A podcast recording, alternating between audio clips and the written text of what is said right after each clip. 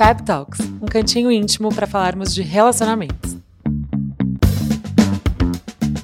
Aqui eu vou escutar vocês, bater papo e dar conselhos sobre diversos temas. Ah, e também vou ter ajuda de convidados muito especiais. Então, espero vocês no nosso bate-papo semanal. Oi, gente, bem-vindos a mais um Fab Talks. Eu quase não comecei a falar aqui porque a gente tá batendo papo antes de começar. A gente já falou sobre muita coisa aqui. Essa minha convidada de hoje é muito gente boa. Ah, Aline Gottschalk. Eu não sei Isso. falar seu sobrenome. gente, ninguém sabe, mas é tão fácil. Eu, eu esqueci de colocar. Vi uma menina, uma gringa, que Hum. o sobrenome dela é muito difícil também, e ela coloca como que se fala, tipo, Ah. Go, aí eu vou colocar o G ou O com acento. Ti Shaug. Go Go- Ti Shaug. Gottschalk. É, Mas não é é, tão chique. difícil. É chique, né? Chique. E eu não tenho outro sobrenome, você acredita? Só tenho o sobrenome da minha mãe. Ó, do meu pai, da minha mãe eu não tenho. Não acredito. Aí eu não tenho como colocar outro pra ficar mais fácil. Não tem, então. E aí virou seu nome artístico e ficou. Mas as pessoas Ficou. sabem falar? Não, ninguém. Ah, Aline Go, ah, Go, Go, eh, No Google, uma das pesquisas é Aline Go Instagram. Porque ninguém sabe digitar. Engraçado. É, é. Gente, pra quem não sabe, a Aline é ex-BBB. Sim. BBB 2015. 15. Oito anos já. Gente, faz tempo Faz já. tempo. Passa rápido. E ela, enfim, depois do BBB, se tornou uma influenciadora digital, super fashionista, gata. Hum, enfim, faz um obrigada. conteúdo muito legal. Inclusive, todo mundo aqui é fã dela. Ah, Elas falaram, vamos entrevistar ela. e teve Fofas. pedido também de seguidora, então foi que bem legal. legal. Obrigada Aham. por ter topado vir. Imagina, para mim é um prazer. Te acho maravilhosa. Eu acho que você tem uma energia ótima. Muito obrigada. E eu faço questão de estar próxima de pessoas assim como você. Linda, Hum, obrigada. imagina. Bom, vamos começar então esse bate-papo. Vamos, vamos começar Eu tô por qual curiosa. assunto? Eu quero saber o seguinte: como foi que você foi parar no BBB? Pois é, menina. Nossa senhora. O que aconteceu? Um ano antes de eu entrar, eles me convidaram. Eu tava numa balada. Era o Café de la Musique, que tinha em Belo Horizonte. Tá. E aí tem olheiro, né? Eles têm olheiros espalhados pelo Brasil todo. Eu não sabia. E aí chegaram duas mulheres, se apresentaram, falaram: olha, a gente é da produção da Globo, a gente tá selecionando algumas pessoas com perfil de Big Brother, e a gente achou que você tem muito perfil, a gente queria te chamar para fazer algumas seleções, algumas entrevistas, você topa? Aí a gente fica com medo, né? De, Ai, meu Deus, Saber será se é isso real, é né? verdade, não é? E aí elas apresentaram crachá, passaram contato, enfim. Aí eu dei meu telefone e, e realmente ligaram da Globo. E aí eu fui passando por várias etapas de entrevistas. Só que na época eu tinha um relacionamento, então eu fiquei meio insegura de, ai meu Deus, será que eu vou para esse programa? Não vou. E acabei optando por não ir. Falei, não, não, não vou. Isso foi em Em, em 2014. 2014. É, 2013 para 14. Aí, no ano seguinte, eu me- terminei, me separei e falei, gente, quer saber? Todo mundo sempre falava, se inscreve, você tem perfil, vai, não sei o quê. Eu falei, vou me inscrever. Um não eu já tenho. Aí me inscrevi. E você já sabia que eles tinham gostado de E você fui também. passando por todas as seleções. E foi engraçado que quando eu cheguei lá, como eu já tinha participado de, do- do- no ano anterior, eu já conhecia algumas pessoas da produção. Então, quem foi a primeira vez ficava assim, gente, essa menina, ela tem algum, alguma coisa. Porque Aham. como assim ela já conhece a produção? Ninguém sabia que eu já tinha Entendi. participado. Então, ficou uma- um auezinho. E, e aí eu fui passando por todas as seleções e finalmente eu, eu entrei, né? A gente não sabe, até realmente entrar, a gente não sabe. Eles ligaram perto do Natal e falaram: olha, a gente precisa ir na sua casa dia tal para confirmar se tudo que você falou é verdade, seus pais precisam estar e tal.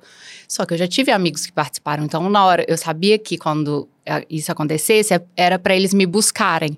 Então já meio que me preparei, deixei minhas coisas prontas. Ah. Eles nem avisam que eles estão te buscar. Não. Tô chocada. Eles chegam lá com a mala, jogam a mala e falam: Let's go, baby. Gente, eu ia entrar em pânico. Aham. Sério, eu sou virginiana, toda controladora. Meu Deus. É. Eu já, Ainda bem já já sabia, disse. é, assim, poderia não ser, mas eu já fui preparada para isso. Uhum. Então, quando ela falou, ela falou: agora, a partir de agora você não pega mais celular, a gente vai juntas. Aí eu fui para o aeroporto, aí coloquei tudo. Mas aí seus pais sabiam que você Sabiam, ia. sabiam. Ah. E é- foi a coisa mais louca, porque eu entrei um dia depois que todo mundo já estava na casa. Ah. E minha mãe e meu pai ficaram desesperados, porque ela saiu aqui para entrar no Big Brother. Começou o programa, a Aline não tá. Onde ela Mas foi por parar? que isso? Aí minha mãe pensou que eu tinha sido traficada, tráfico humano, Era que gente aconteceu? fake, não era da Globo, né? Exatamente. Minha mãe e meu pai ficaram desesperados, minha mãe chorou. E aí a Globo entrou em contato depois e falou, olha, sua filha não entrou hoje, Por mas quê? fica tranquila. Ah, era a dinâmica do, na- do ano. Eu e uma outra menina entramos um dia depois para disputar a última vaga na casa. Não acredito. Então, é, E aí você ganhou. loucura. E aí eu fiquei. Gente, imagina ela, coitada. É, não, foi desesperador, gente. Você chega até assim, lá, pisa lá e não fica. Nossa, é muito ruim, porque gente- eu fiquei 11 dias num quarto de hotel, pensa, confinada, 100%. Sem poder falar com ninguém. Sem televisão, sem telefone, sem falar com ninguém. Até Sem as janelas televisão? são trancadas, sem nada, nada, absolutamente O que nada. que você fazia? Eu, eu surtei, né? Até a comida você preenchia. Eles chegavam, davam um papelzinho, você preenchia e aí a comida chegava. Então, assim, tudo é para, desi- para te desestabilizar. E aí você fica realmente mexida. Eu pedi para desistir duas vezes, pra você ter ideia. Eu imagino, eu, Eu, não cheguei no primeiro dia. No primeiro dia, na hora que eu entrei no quarto, eles me colocaram num quarto pequenininho. E era virado para um monte de, de apartamento, era lá na Barra. E aí me deu um pânico, assim, que eu falei, gente, eu não vou conseguir ficar aqui. E aí eu bati na porta que tem que bater na Você porta. não podia sair, chamar. nada? Não. Você ficou sem sair todos aí, esses dias? sem sair todos os dias. Nem descer no hotel. Ah, ah, nada, nada, nada. A gente não sai do quarto do hotel pra nada. Gente, eu tô nada, em nada, pânico nada. de ouvir isso. É Chocada. loucura, é loucura. Pra você entrar na casa, tipo, na fúria mesmo. é, né? exatamente. Por isso que todo mundo entra se abraçando, querendo conversar sobre Agora que eu tudo. tô Porque a entendendo. gente fica tão sozinho, é Nossa. desesperador. E aí eu pedi pra desistir.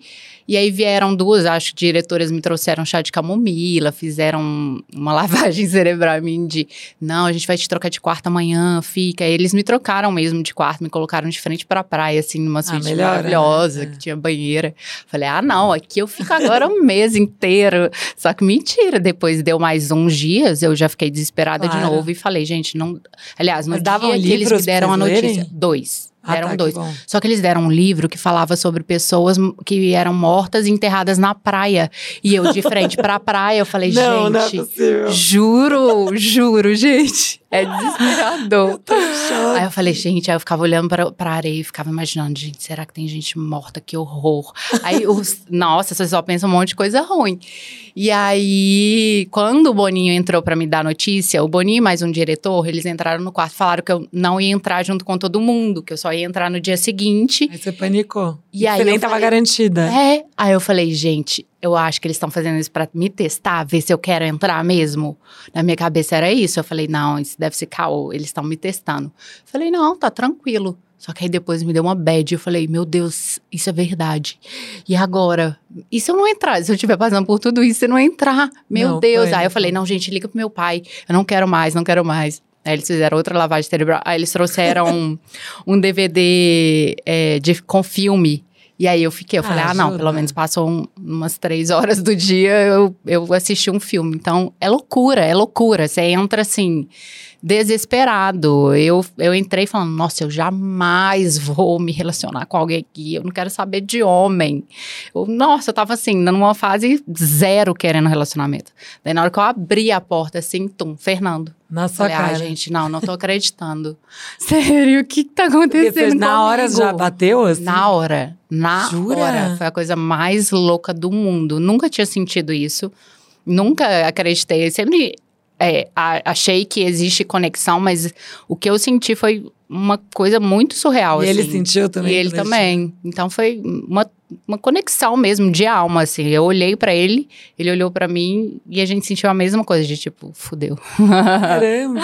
é. Mas aí como foi? Que Você entrou depois que eles já estavam, tipo, entrosados? Então, eu entrei pouco tempo depois. Eles entraram na noite anterior e eu entrei, era meio-dia, uma hora do dia seguinte. Então, Ah, não tá. tinha nem 24 horas que eles estavam. Então você não se sentiu meio que o peixe Só que- d'água? Me senti 100%. Porque que acontece?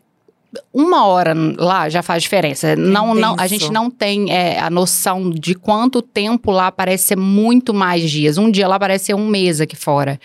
Então é tudo muito não, intenso. Tanto é que quando alguém sai, parece que alguém morreu, é, né? então. A pessoa morreu, você fala, aí gente. você fala, gente, ai, pra quê? Tá uma Nossa, semana lá, eles já estão chorando. É, é, só que não é. A gente vive uma não tem como explicar assim. Todo mundo fala só participando para entender, porque realmente são sentimentos que você não consegue ter aqui fora, sabe? Você não vive as realidades que você vive ali dentro. Então lá é muito intenso, fora que a gente já vem do, da, do confinamento. confinamento. É. Então eu já entrei, eu, eu me senti muito acuada, assim, sabe? Porque eu, eu, não senti uma boa recepção. Eu acho que as meninas já ficaram, né, na delas, é, não se sentiram confortáveis com a minha presença, isso foi muito nítido e eu sou muito de energia. Quando eu sinto que a energia tá pesada, eu fico muito na minha, eu não consigo me abrir, eu não consigo ser eu. Uhum. Então eu, eu fiquei já travada desde o primeiro momento. E ainda teve essa questão do Fê que as meninas estavam de olho nele, que todo mundo queria ele, e ele foi e se apaixonou por mim. Então foi, foi, foi meio conturbado, assim, sabe? Então eu, eu tive poucos amigos dentro da casa. Entendi. E você ficou quanto tempo lá? Eu fiquei um mês e pouquinho. Eu saí um pouco antes do carnaval. Eu saí pro desfile das campeãs, que eu lembro que eu fui no desfile das campeãs. Então eu tinha passado o carnaval e aí eu saí. Entendi. Então eu fiquei um, um mês e uma semana, acho. E você acha que ter um relacionamento lá dentro te atrapalhou, de certa forma, ou não? Então, é muito louco, porque assim, hoje eu, eu, me vejo no programa, eu era uma menina, menina, eu falo, meu Deus, não dá vontade de sacudir essa menina, sabe, hoje, olhando. É, eu acho que eu fiquei muito quietinha, muito pacífica, muito. Vivi só o relacionamento.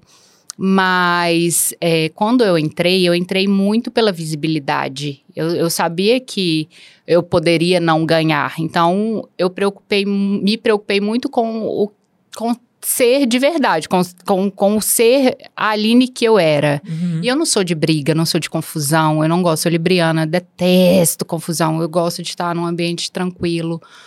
Então, eu acho que, de certa forma, eu conheci o amor da minha vida sem esperar. Então, uhum. não tem como eu falar assim, ah, me ajudou, me atrapalhou. Não, eu acabei vivendo a vida minha, esquecido um pouco do jogo, sabe? Se eu tivesse jogado, talvez eu não teria me relacionado. Se eu tivesse entrado com sangue nos olhos, hoje, talvez, com a maturidade que eu tenho, eu não teria me relacionado, porque é muito complicado você se envolver com alguém ali dentro. Acho uhum. que pode ser bom, por um lado, a parte emocional mas o jogo em si acaba contaminando, um né, um com o outro. É. Mas teve uma, uma um bafafá lá entre você e ele que rolou, assim, teve um. Então, o que, que aconteceu? Depois que eu saí, o Fernando acabou ficando com ela. Ah, e aí. E você ficou vendo aqui de fora? Fiquei, mas aí o que, que eu pensei? Eu falei, nossa, isso é, tá tranquilo. Não é a pessoa que eu imaginava que, é, que era, né, em relação ao Fernando. E tá tudo bem. Então, eu vivi minha vida aqui fora plena, normal. Falei, beleza. Solteira. mim era até melhor aqui fora, que não tinha câmera 24 horas em cima de mim.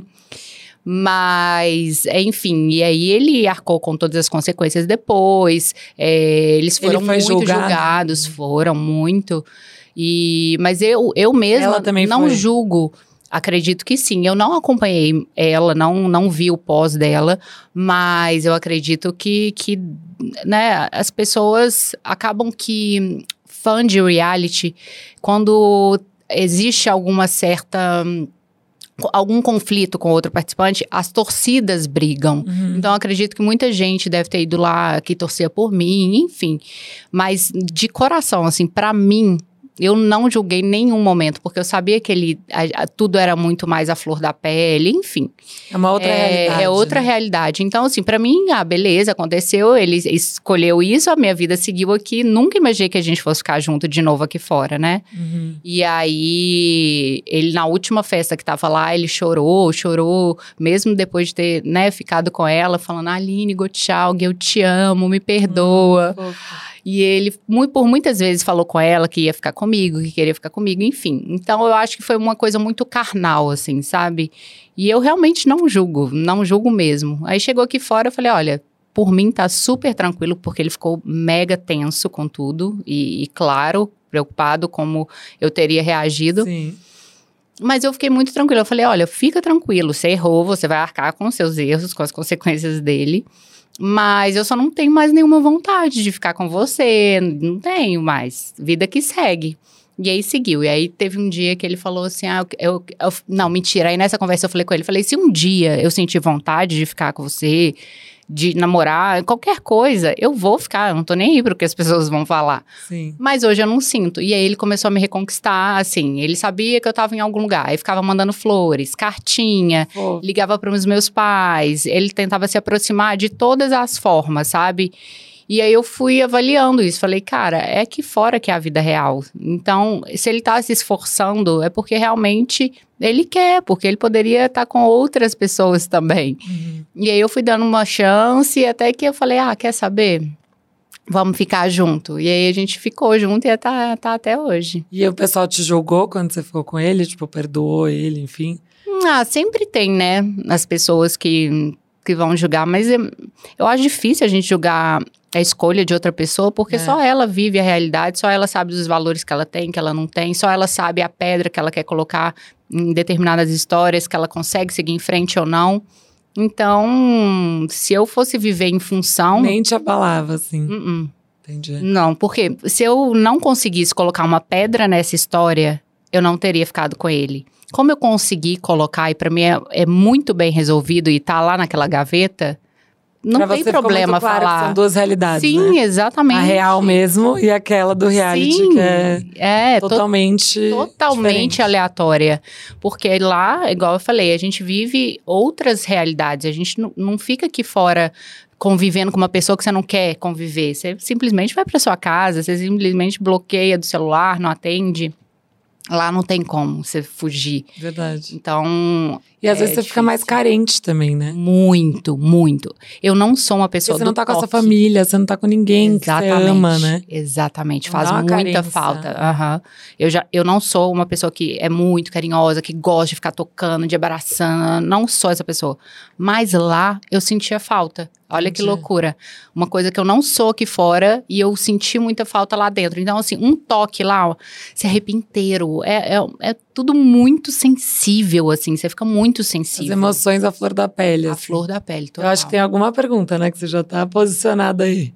Ela vai falando o que, que tem a ver, assim, as perguntas que as seguidoras mandaram que tem a ver Tá, com o assunto que a gente tá falando, sabe? Tá, Só pra aham. enriquecer o papo. tá.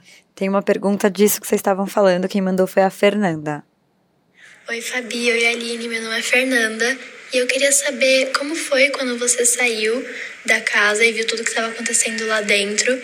E se aqui fora as pessoas, seus amigos, conhecidos ou desconhecidos, julgaram muito a relação sua com o Fernando no começo. É, que é um pouco o que eu, que eu te perguntei. É, não, acredita que não. Eu acho que é, eu tenho um círculo de amizade muito forte, assim. Minhas amigas são minhas amigas há muitos anos.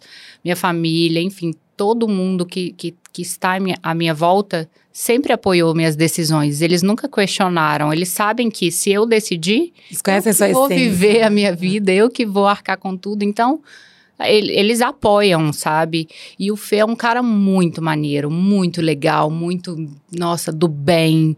Ele é um cara que tem um magnetismo, ele, enfim. Então, é, é, quando você conhece ele, vê a essência dele, você se apaixona também. Então, Entendi. quando todo mundo conheceu, teve a oportunidade de conhecer ele, entendeu o que eu senti, enfim, o que, o que era, sabe? Então, eu, eu não senti nem um pouco, assim, das pessoas, algum preconceito da, das pessoas próximas, Próximas, a mim, é. é. E quando você sai, dá vontade de ver você lá dentro? Você ficou querendo se ver lá dentro pra ver como que você tinha. Não, vi- Não? não, eu, eu vejo, assim, agora, uns vídeos Sim. de fã-clube que, que postam, aí isso eu via, mas acompanhar o programa todo, eu não acompanhei muito. Eu acompanhei as edições depois que eu saí. Aí você ficou Quando eu olhando. saí, aí eu assisti, acompanhei por muito tempo, até porque é, falavam de mim, então sempre, Claro. é, né, a minha época era o Bial ainda, então eu lembro do Bial falando algumas coisas, tinha programa que é, re- repetia muitas cenas em que eu estava, então eu acompanhei isso, mas ficar olhando tudo O que eu passado. fiz e falei, assim, acabou que não. É, recortes mesmo que eu fui vendo. E mesmo assim eu falo, gente, meu Deus, como é que eu era sonsa? Eu era muito sonsa, meu Deus. Mas teve alguma coisa que você fez lá aceitava. que você pensa, que você, quando você saiu, você viu uma repercussão que você falou, meu Deus, Não. não, Não, devia ter feito isso, falado aquilo. Na época era mais sempre tranquilo, tem. né? Não, sempre tem. A gente fala coisas que, principalmente nós anônimos, né? Porque agora entra muita gente que já tem uma noção do, do que, que é a rede social. A gente não tinha. Então, muitas coisas eu falava sem menor noção. Por exemplo, à noite eu falava, nossa, essa hora não deve ter ninguém assistindo. Gente, tá todo mundo essa hora dormindo. Gente, E como assim? Olha o pensamento, pay-per-view. pay-per-view. E, a- e depois passa na edição também, É. enfim. Então, acho que, que essa noção a gente não tinha. Você era o quê antes de entrar no BBB? O que, que você fazia? Então, eu, eu, eu sou formada em design de interiores, sempre amei, e eu tava cursando moda. Uhum. Ah, Faltava um período para eu formar Entendi. quando eu entrei. Então, eu tava só na faculdade. Assim, não tinha nenhuma responsabilidade, Entendi. minha vida era, assim, só... Você não tinha seguidor, não, não tinha rede social, pra você ter ideia. você não tinha rede não social. tinha, eu Tô não chocada. tinha. E aí, Mas aí quando que- você entrou, você Que montou. loucura é. E aí eu falei com as minhas amigas, com a minha cunhada, eu falei, olha, quando eu entrar, vocês criam uma pra mim. Elas criavam. Mas nem em particular você tinha? Não, não tinha. Olha que loucura. Gente, que loucura. E aí eu falei, vocês criam pra mim. Só que lá no programa eu ficava falando isso. Nossa, nem rede social eu tenho. Aí o que, que o Instagram entendia? Que era fake. Derrubava as contas que, a- que, a minha- que as minhas amigas e minha cunhada faziam. Toda hora era derrubada. Porque eu falava, não, não tenho. Mas quando você saiu, então você não tinha muito seguidor? Não, aí depois conseguiu firmar. Ah, aí tá. fica, firmou. Aí eu lembro que quando eu saí, eu era a terceira ex-BBB mais seguida. Só tava na minha frente a, a Sabrina e a Grazi. Caramba! Então pensa, era tipo assim, Quantos auge. seguidores você 70 mil seguidores. Mentira! Juro. Isso em 2015, né? Olha como os tempos mudaram, Olha que loucura. né? É, era tipo Agora, assim, se não crescer pra 3, 4 milhões, sei lá, as pessoas já ficam chateadas, né? Sim, não, mudou muito, né? Muito. De, de 2015 pra hoje, o, o programa é outro. Até os social é cancelamentos, outra, tudo, tudo. tudo, tudo. É mais pesado hoje em dia, eu É, acho. muito mais, muito mais. Eu acho que, que as pessoas estão mais intolerantes. E eu acho isso triste, porque, por exemplo, isso acaba travando muitas pessoas de serem elas mesmas, né? E a gente fica falando, nossa, ah, o Big mas não é mais o que era. Claro que não, hoje as pessoas têm muito medo de serem canceladas, então elas acabam virando um robô. Uhum. E aí você fica falando, poxa, sinto falta de autentic- autenticidade. Mas aí quando a pessoa é autêntica e verdadeira, aí ela é cancelada. Então pensa, é, é um conflito aí que existe. As pessoas ou querem robôs ou elas querem a realidade. Não dá pra ser os dois. Uhum. Então eu acho um, um pouco difícil isso. Então você saiu de lá com 70 mil 70 seguidores, mil que na seguidores época era você falou, meu uau! Deus. Você Meu jura? Deus, é. A gente não tem noção. Aí eu peguei um táxi e fui pra casa do primo de uma amiga que morava no Rio. E aí o taxista falando, não acredito que você saiu. Todo mundo tava achando que você ia ficar, porque em todas as pesquisas eu tava ficando, né? E aí todo mundo indignado, ah, não, não, não acredito, isso é tudo armado, isso é tudo armado.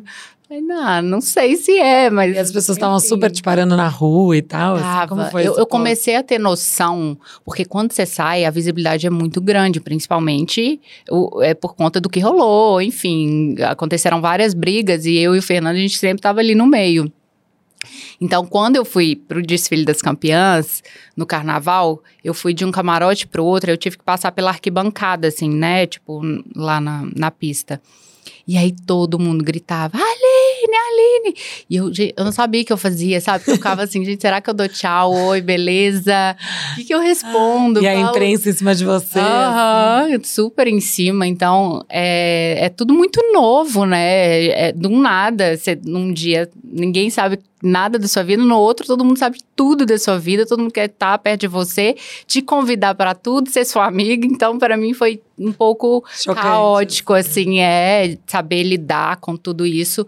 Mas, enfim, eu acho que eu sempre tive ele o pezinho no chão, sei muito bem das minhas raízes. Eu acho que quando a gente tem ali uma família, uma base, é, a gente não, não se deslumbra, né? Eu ficava muito mais sem graça, eu ficava muito tímida, de tipo, meu Deus, eu sou uma pessoa normal como você, vem cá. E as pessoas ficavam, nossa, você é maravilhosa. Eu falava, gente, mas eu não sou.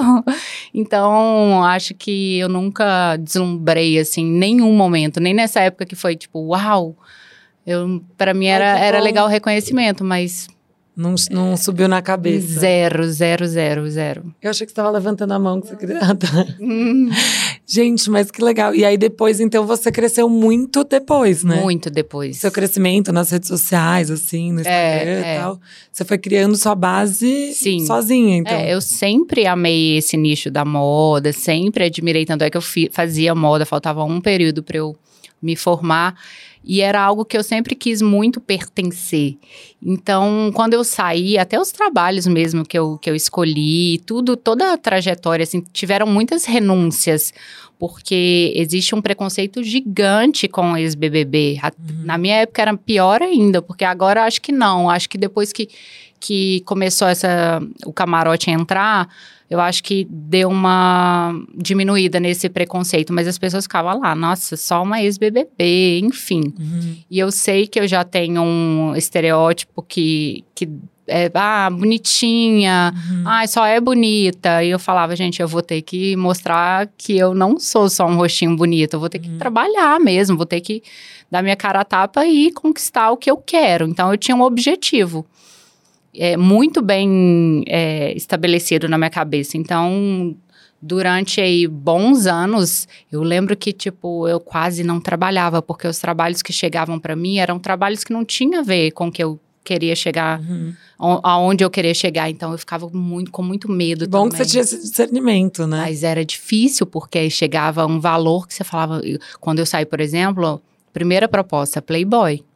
Aí eu falei, Ah. gente, nossa, só que aí vai chegando os valores, eles vão aumentando. A cada não que você fala, eles aumentavam um é, pouquinho. lógico. Aí eu ficava, meu Deus, eu nunca vi esse dinheiro na minha vida. que vontade de pegar esse dinheiro e sumir. Mas, enfim, eu sempre pensei muito no meu pai, no meu irmão, sempre quis ter filho, então eu também pensava num futuro. Então, não era uma possibilidade. E aí, por vários e vários anos, eu, eu queria fazer alguns trabalhos pelo dinheiro, mas recusei e, enfim. É, Hoje eu vejo que foi a melhor escolha, mas quando a gente está vivendo é difícil, né? Porque eu Lógico. lembro que eu estava grávida do Luca, eu engravidei pouco depois do, do programa. Ah, é? Quando acabou, eu engravidei acho que três, quatro meses depois. Só isso? É. Não acredito. Você já Foi tava muito com ele? rápido. Você já, você já A gente já tava junto, é. tudo? Aham. E aí. Foi totalmente sem querer? Foi- não, a gente que o Fernando queria muito ser pai. E aí ele falou: "Ah, vamos tentar". Eu falei: Não "Ah, acredito. tá, vamos tirar o anticoncepcional que eu usava hum, no varingue, que é um anel que Sei. deixava. Eu falava: "Ah, vou tirar. Vamos ver o que que dá". Só que eu usava anticoncepcional há muitos anos. Eu achei que fosse demorar um pouquinho, sei lá, uns meses. Não, na semana que eu tirei eu engravidei. Então pensa, ah, foi um mega susto. Não, e você ainda tava É. vivendo esse pós, né? Sim, olha quanta informação nova ao mesmo tempo. E aí eu lembro que eu tava grávida, gente, eu não tinha mil reais na minha conta. Tipo assim, não tinha dinheiro nenhum. Você morava E sozinha? aí, não, eu tive que morar com minha sogra. Meu olha Deus. isso, a gente morava num quarto em cima da casa da minha sogra. O banheiro era até do lado de fora, assim. E aí a gente viveu, acho que bastante tempo ali, porque a gente não tinha condição de alugar um apartamento, a gente não tinha condição nenhuma. E desde que eu saí da casa dos meus pais, eu falei, eu não vou pedir dinheiro pro meu pai pra nada. Eu sempre tive uma vida muito boa, eu nunca fui rica, nunca vim de uma família rica. Mas nunca me faltou nada. Então, eu sempre estudei escola particular, sempre viajei, sempre tive tudo que eu queria. Aham. Tive conforto minha vida inteira. E eu falei, eu não vou pedir pro meu pai, porque eu sabia que se, ele- se eu pedisse, ele iria me dar, mas por orgulho eu falava, não posso, não posso. E aí não, não pedi nada. E aí eu e o Fê na cara e na coragem. E assim, eu acho que existem tantas maneiras de você chegar no objetivo, e eu e o Fê, a gente teve muitas oportunidades de, de passar por atalhos. E a gente sempre negou, sabe? A gente falava, não, não vamos fazer dessa forma, não vamos. Feria, viver. feria os valores de vocês. Total, total, total, total, total. Assim, Que tem- bom que os dois pensavam igual também. né? É, teve até. Muita gente falou, ah, você não quer ser atriz?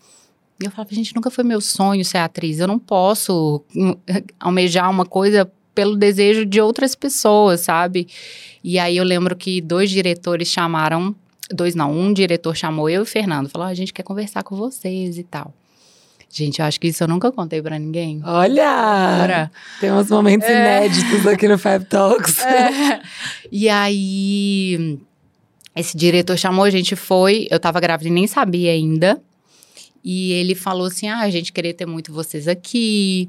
é, eu acho que vocês têm todo o perfil para estar aqui, para, enfim, vocês fazerem sucesso.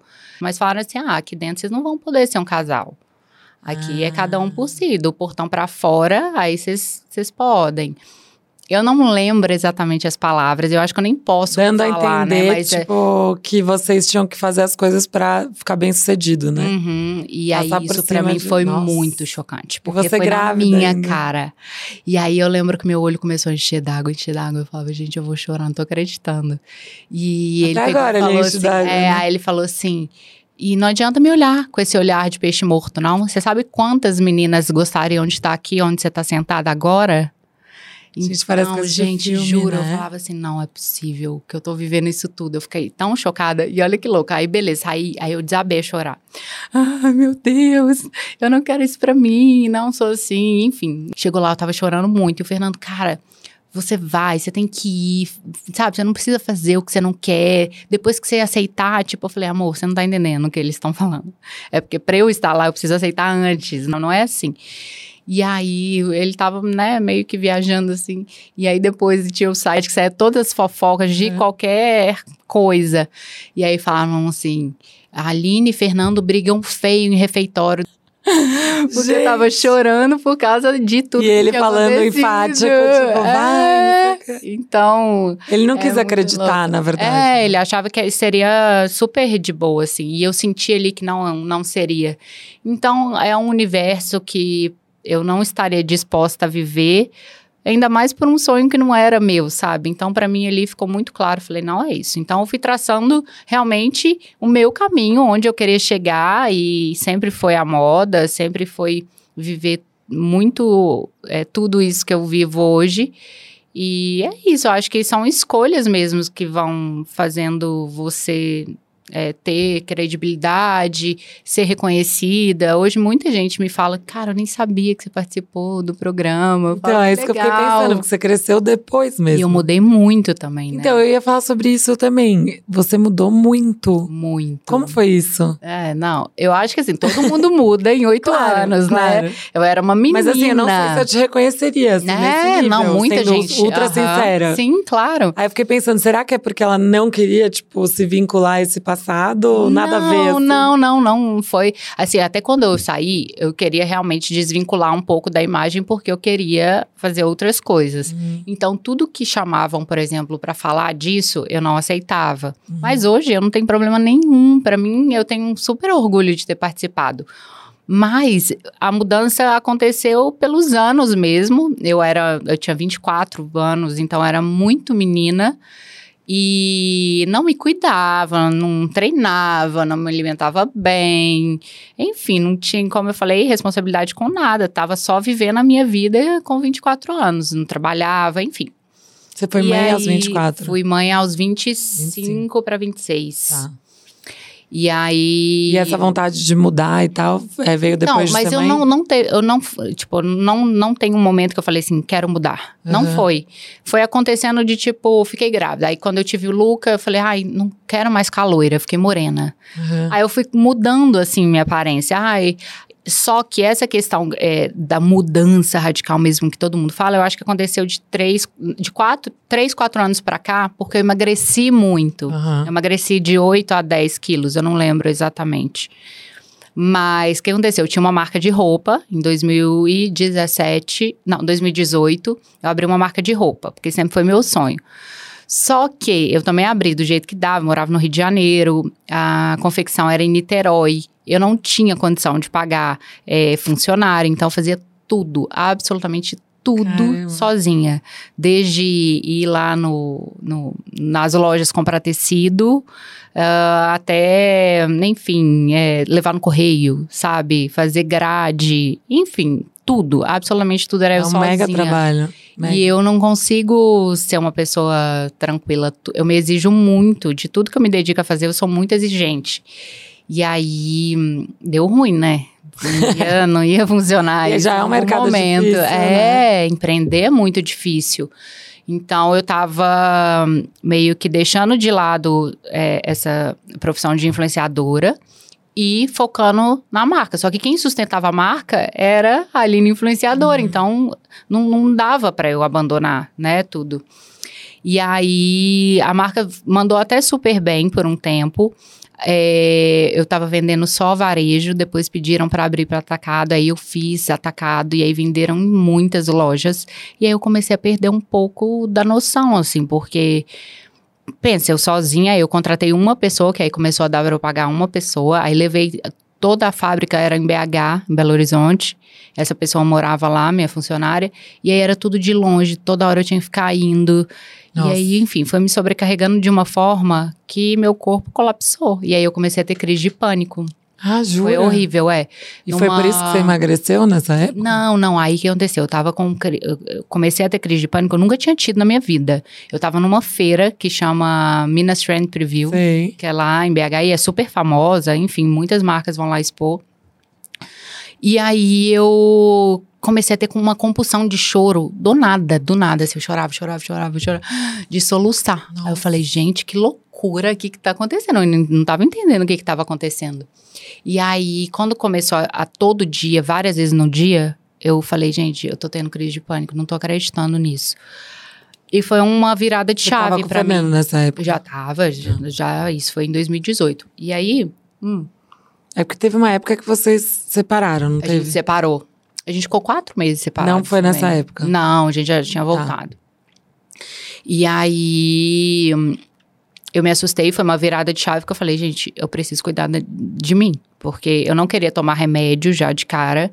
E eu falei, o que que eu faço pra me dar prazer na vida? Porque agora eu só ando estressada. Se eu não tô estressada por causa da marca, eu tô estressada por causa de entrega. Então eu tava virando assim um saquinho de estresse. Tava péssimo, péssimo, péssimo, péssimo. Não tava tendo vida social, não tava nem mal falando com o Fê, com meu filho. Tipo, eu tava tão sugada com o trabalho que eu, que eu realmente não, não vivia. Eu falei, gente, eu não faço nada que me dá prazer mais. Eu não cuido da minha alimentação. Eu não, não cuido do, do meu corpo. Como que eu tô exigindo dele algo, e sendo que eu tô dando o pior pra ele, sabe? Então, foi uma virada de chave que eu falei, então, a partir de amanhã, eu vou tentar fazer tudo sozinha. E aí comecei, o que, que eu gosto de fazer? Eu sempre gostei de Muay Thai, então eu falei, eu vou começar a voltar para as minhas aulas de Muay Thai. Aí contratei professor para ir em casa, para não dar a desculpa de, ai, nossa, não quero ir pra academia. Hum. E aí eu, eu acho que uma coisa vai puxando a outra. Você vai fazendo, praticando o exercício, você quer se alimentar melhor. Então eu também comecei a tirar industrializado, tirei todo o fast food, porque eu comia todos os dias em fast food. Todos. Caramba. Eu comia macarrão Não, realmente, você estava indo para um caminho Não. muito ruim. Eu, eu, eu lembro que um médico chegou pra mim e falou assim: você tem a alimentação de uma pessoa obesa.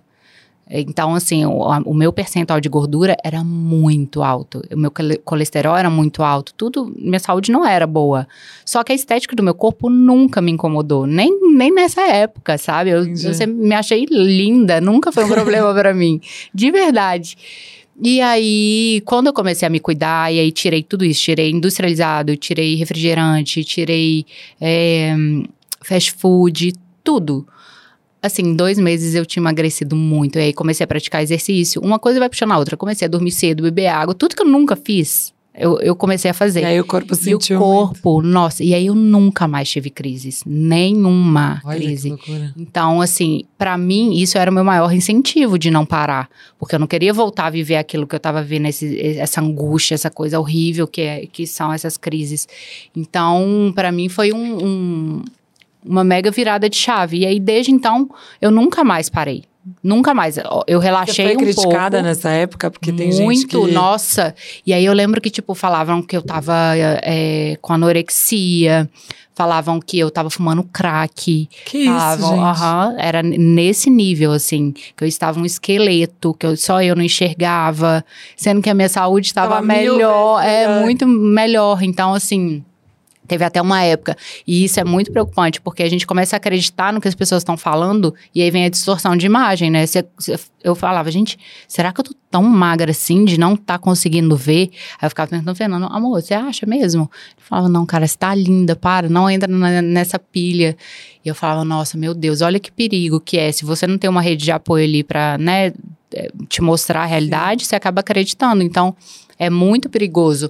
Eu sofri muito hate, até hoje, assim, sabe? Já tem quatro anos que eu emagreci e até hoje eu recebo direct de pessoas falando: Nossa, você tá parecendo uma velha de 60 anos, de tão magra, você tá um esqueleto. Enfim, aí Nossa, tem, tem gente, de tudo, né? Por que as pessoas fazem isso, né? É, eu, eu, não consigo entender. Eu acho que, assim, é uma frustração tão grande interna que ela precisa externar isso em alguém, sabe? Hoje, é, hoje não. Essa semana mesmo eu postei uma moça que ah, tem mais de ano que ela me mandava direct e sempre isso.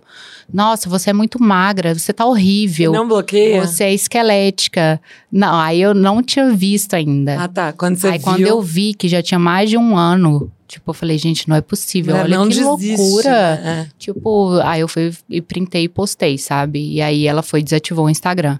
Então, assim, eu acho que tem muita gente com um emocional adoecido, sabe? De de estar tá frustrada, Eles infeliz. Nem sabem, né? Olha isso, você estava passando por crises Não. de pânico, É. você quis se cuidar. É. E aí a pessoa vai lá e detona você, né? É, eu acho muito cruel, sabe? Você falar do corpo do, da, do físico de alguém não te interessa, sabe? Uhum. Você não tem que falar. Eu lembro que muita, quando eu emagreci, muita gente falava, eu tô preocupada com a sua saúde. Tá bom, né? Uhum, tá, sim, aham, Sei. sei. Você tá preocupada em falar, sabe? É. Em- enfim. Mas eu, eu nunca me importei muito, não. Eu acho que isso me calejou de uma forma que hoje, infelizmente ou felizmente, eu já, já ignoro, sabe? Falar, ah, tá, mais uma. É, que bom que É. não te afeta, né? Não. Mas quando você acha que foi a viradinha de chave, assim, do seu Instagram, que você cresceu pra caramba? Porque hoje você tem mais de 2 milhões de seguidores. É. Quando que você acha que deu essa Então, virada? Eu acho que quando é, a maternidade, né? Quando eu engravidei, muita gente veio. E acho que também depois que eu me mudei para São Paulo, tem três anos e meio também. Por que, que você ficou morando no Rio? Tinha... Porque o Fé era de lá, ele é Ah, de tá, lá. entendi. e aí, como ele tinha coisas lá, negócios lá, e a família, enfim, a gente acabou ficando muito tempo lá. E eu sempre falei, vamos para São Paulo, São Paulo acontecem as Uhum. coisas, sempre quis vir. E ele ficava meio que resistindo. Aí a gente colocou o apartamento para vender, ele falou, não, na hora que vender a gente vai. E aí vendeu, a gente veio. E foi muito bom, Mas assim, que profissionalmente. cresceu, eu assim? sinto, sinto muita Entendi. diferença. Muita no profissionalismo, ahn, nas marcas que eu trabalho, em posicionamento de imagem, tudo. Tudo Ai, que mudou. legal. É. E, o- e o seu filho hoje tá com quantos anos? Seis, faz sete em abril. Seis, que Uhum. legal. Você pensa em ter mais? Uh-uh. Não? Não, hoje eu não consigo pensar É mais. mesmo? Na pandemia, durante a pandemia eu pensava, falava, ai amor, vamos ter mais um. Aí eu até tirei o, o anticoncepcional e tal. Não rolou, aí eu falei, vou colocar o tio. Não, é pra ser. Olha. E aí não aconteceu. Hoje eu não consigo pensar, porque assim, pode parecer um egoísmo, e eu acho que até é, mas eu, eu não. Hoje eu não consigo abrir mão é, do- de tudo que eu faço para viver a maternidade de novo, assim. Uhum. Eu penso muito em dar um irmão pro Luca, né? Falar, ah, ele poxa, ele é muito sozinho, a gente não tem família aqui, então ele acaba não, não convivendo com os primos, não tem irmão. Mas eu falava, eu não posso ter filho só para dar um irmão pro meu É, filho. verdade. Então eu tenho que querer ser mãe de novo. E aí eu fico pensando, porque foi uma fase tão difícil. Que aí entra naquela fase que eu te falei, que a gente né, não tinha grana, e eu não tinha a opção de ter babá, então era tudo eu e o Fernando. E foi tão difícil para mim que me, me deu um pouco de trauma, sabe? De Sei. falar e ficar lá naquela coisa de acordar a noite inteira. é, a privação de sono para mim é uma coisa muito difícil. Mexe com o meu emocional, mexe com tudo, assim. E aí, hoje eu não tô disposta a viver isso tudo, sabe? Eu acho que o lado bom é maravilhoso, mas eu preciso também ser real comigo. Claro. falar, hoje eu não dou conta. Hoje eu não conseguiria ter um recém-nascido. Então, eu, eu queria, eu falo muito com o Fernando, falei, ah, eu já queria ter um na idade do Lucas, sabe? Que Já já, vem tá pronto. criado. Aham. Aí eu teria. Mas caminhar tudo de novo, assim, hoje, hoje, não tenho vontade. Mas também eu sou nova, né? Eu tenho 32, eu acho que tudo Super pode nova, mudar. Então, Super. eu não acho que isso é uma, uma questão, assim, que, eu, que é definitiva pra mim na minha cabeça. Mas hoje não. Entendi. Tem uma pergunta. Ela tá, quando ela se posiciona assim, eu já sei. A Ariane mandou uma pergunta aqui. Tá. Oi, Fábio. Meu nome é Ariane.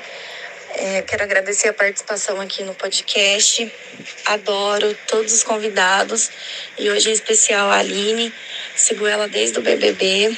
Ela é uma pessoa muito forte, de superação. E eu gostaria de fazer uma pergunta para ela. É, como que foi receber a notícia né, do câncer? Como que foi esse diagnóstico? É, e o que ela pensou no momento, né? Em ficar, às vezes, sem voz. Eu tenho um caso de uma amiga, né? Que a, que a mãe teve o mesmo câncer, né? Que é a Aline. E na época eu até é, falei para minha amiga seguir a Aline, porque ela dava dicas, né? Então, assim, foi muito especial nessa época para minha amiga. Então, eu gostaria de saber, queria que ela contasse um pouquinho mais como que foi descobrir e o tratamento, né? E o pós. Um beijo para vocês. Espero participar mais vezes. Como ela chama mesmo? Fofa. Ariane, obrigada pela participação. Eu ia te perguntar disso. É, porque deve ter sido um baque, né? É, nossa, eu acho que o, o ano de 2022 foi o ano mais desafiador da minha vida, né? Porque ninguém tá preparado para receber um diagnóstico de câncer, seja lá qual for, assim. E eu, os meus exames estavam todos normais, todos, de sangue, enfim, não tinha o porquê eu É, Você estava super se cuidando, né? Sim, você falou, nunca mais deixei nunca de me mais, cuidar. sempre me cuidei, enfim. E aí, eu acredito muito que foi Deus mesmo, meu anjo da guarda, porque ficava na minha cabeça de, nossa, você nunca fez um ultrassom de tireoide, faz. E aí eu ficava, ai meu Deus, será, será, será? E aí eu pedi a minha médica, de tanto que ficou isso na minha cabeça, eu falei, ô doutora, faz um pedido pra mim que eu quero fazer esse exame. E aí eu fiz o exame e aí já deu que tinha um nódulo. Falei, gente, um nódulo. Já fiquei super preocupada. E aí fui E ao mesmo tempo pesquisar. é super comum, né? Ter É, então, aí eu fui pesquisar e era super comum. Benigno, enfim. Aí eu falei, ah, não, vai ser benigno, tá, tá, tá show. E conversei show. com pessoas próximas também, tipo, ah, eu tenho, é super É. tranquilo. Falei, não, então tá. Aí ela falou, olha, pelas características, quando for pronto, né, o exame do ultrassom, minha médica falou, pelas características, vão pedir uma biópsia. Falei, então tá, vamos fazer uma biópsia. Ela já desconfiou. É. E aí. Mas na minha cabeça era tipo assim: vamos fazer pra. pra Desencargo. É, desencargo, vamos tirar isso da cabeça. Aí fiz, e eu, e eu fui pra uma viagem pra Marrocos a trabalho. E quando eu cheguei lá no primeiro dia, eu tava muito feliz, porque era uma marca, assim, maravilhosa, que eu sempre sonhei em trabalhar. Então, eu tava muito realizada, chorei, fiquei toda emocionada.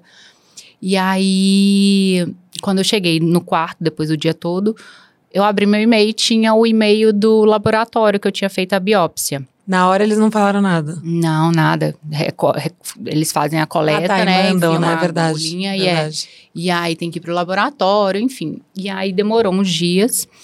E aí, como eu não entendo, né, uns nomes bem difíceis, eu, eu só dei print e mandei pra minha médica. Porque aí eu ia ter o diagnóstico, enfim. E aí ela, ela escreveu, eu mandei pra ela o print, ela falou assim: é, a gente tava esperando você voltar de viagem. Na hora que ela falou isso, aí não Ai, precisa falar Deus, nada mais. é. Aí eu falei, não tô acreditando. Ai, meu mundo, assim. Você tava a nossa, trabalho, você não tava com ninguém da Tava família. sozinha, sozinha dentro de um Nossa, quarto. Foi assim. Acho que foi a pior sensação que eu já vivi na minha vida. Assim, foi muito ruim. Eu fiquei muito triste. A única coisa que eu pensava é, nossa, vou morrer. Meu Deus, não acredito, eu vou morrer. Então era um sentimento muito, de muito medo, assim, da morte mesmo. De falar, meu Deus, isso tudo tá acontecendo é real, sabe? E aí na hora eu chamei o Fernando, falei, amor, cara, eu tô com câncer. Falei com ele, eu tô com câncer. E aí ele ficou super tranquilo, porque ele já sabia, ele já tinha conversado com a minha médica. Ah, eles já tinham acredito. conversado, eles estavam esperando eu voltar justamente para não atrapalhar ah, a minha viagem. E aí ele ficava, calma, vai dar tudo certo, calma. Ele ficava me tranquilizando. E eu desesperada, gente, juro, eu gritava no hotel, falava, meu Deus, por quê? Ah, é muito ruim. É uma sensação assim que eu não desejo pra ninguém sentir. E é aquela coisa, eu tava do outro lado do mundo. Eu Nossa. queria um abraço do, do Fê, do meu filho, do da minha família e eu não podia ter isso, né? Então foi assim, dureza. Ano passado, Aí, isso. isso, é, foi em maio do ano passado. recente. É, não tem nenhum ano. E aí eu não queria compartilhar isso com ninguém na viagem, né? Eu não tinha intimidade suficiente e era uma coisa re- muito recente, tava doendo muito, mas eu falei, eu não posso transparecer, porque eu preciso entregar o trabalho que eu vim fazer.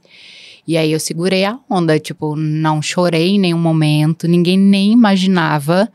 Só que a hora que eu ficava sozinha, eu desabava. Lógico. tipo assim, nossa, aí vinha todo o medo, toda a preocupação de será que eu vou fazer quimioterapia? É tanta coisa que vem na cabeça.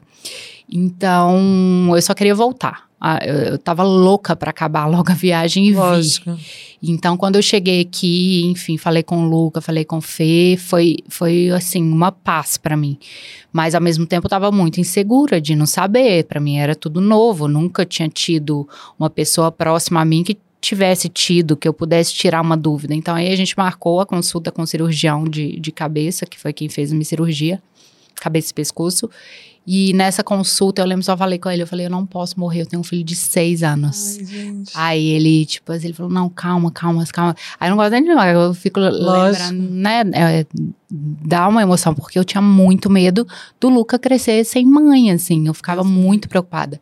E aí ele falou, não, não é assim. Ele, aí ele falou comigo, de todos os cânceres que, que, existe, que existem, é, esse é o menos agressivo. Se puder alguém escolher um câncer para ter, a pessoa precisa escolher esse, porque, Porque esse ele- tem, esse cê- você vai tirar. Você vai fazer uma cirurgia e vai tirar. encapsulado, né? É. Mas mesmo ele falando tudo isso, né, a gente fica com aquela desconfiança, ai meu Deus, ma- tá, mas e se estiver em outra parte do meu corpo? Não, aí, enfim. É, foi essa, essa consulta com o doutor, ele, doutor Marcos Tavares, um anjo, assim, me, me ajudou muito a ficar mais tranquila, mas ao mesmo tempo eu falava, eu posso morrer durante a cirurgia, eu posso ter em outro lugar, enfim, eu só queria fazer essa cirurgia. E aí, de maio até agosto, que foi quando eu fiz a cirurgia, foi um momento muito doloroso, porque a todo tempo eu pensava, esses podem ser os últimos momentos é, da minha família comigo, essas vão ser as memórias que eles vão ter de mim. Então, olha que Você loucura entrou nessa noia assim, ficar real. pensando nisso. Nossa. É, é muito doloroso, sabe? Então a gente viajou, eu lembro que eu viajei com Fê, viajei com o Luca, e eu ficava, nossa, será que é isso que eles vão, tipo assim, falar, nossa, é- essa foi a última viagem com minha Ai, mãe. que é, é muito ruim. Você que é mãe, você vai entender esse sentimento, né? Então foi muito ruim. Mas também no dia da cirurgia, eu falei. E aí, eu, um dia antes da cirurgia, eu tava com muito medo. Eu falei, ai meu Deus do céu.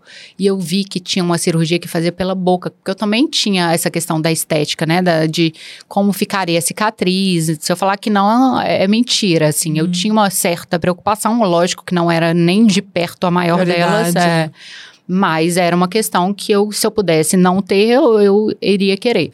E aí eu descobri que a Carla Dias, eh, né, também teve e fez pela boca. Nossa. E aí eu falei com o meu médico, ele falou: olha, é um tratamento novo, é, ainda não pode ser comercializado, ainda está sendo estudo. Então, se você for fazer, você tem que entrar é, na, na, na pesquisa, você vai ser um número de estudo. Aí eu fiquei meio, sabe, Com assim, medo. com medo. E ele também falou: pode ser que a gente tenha que abrir também no pescoço. Se você tiver metástase, por exemplo, a gente vai ter que abrir pela boca e depois pelo pescoço. Falei: não, quer saber? Vamos embora, vamos nessa. Ele falou: até antes de eu te dar anestesia, você pode remarcar essa cirurgia. Você tem que estar segura, você tem que estar bem. Falei: não, tá, vamos nessa. Aí no dia da cirurgia eu tava muito tranquila, eu tava muito bem, eu não sei explicar. E, e aí fiz a cirurgia, eu só queria acordar da cirurgia. A minha maior questão era, gente, depois da minha cirurgia me acorda, que eu quero saber que eu tô viva, que eu quero, eu quero saber, que- assim, só que eu sobrevivi. Você nunca tinha feito cirurgia? E aí, não, já tinha feito, mas de estética, né, de Ah, sim, silicone, sim, nunca sim. tinha feito pela saúde. Sim. E é no pescoço, né, dá um medo, não Dá. sei explicar. E aí... Uma coisa séria, né? Óbvio. É, muito. É. E aí, quando. Mas eu nem, nem vejo. Você Não, tem a cicatriz? A cicatriz é Nossa, gente. muito pequena. Muito dá pra tipo ver assim, Não dá nada. pra ver nada. E não tem maquiagem nenhuma aqui. Gente, que É, maravilhoso. ficou ótima. Aí te E acordaram. Aí me acordaram, falei, ai, não. Aí eu tava tão feliz, tão aliviada, tão tipo assim, uhul.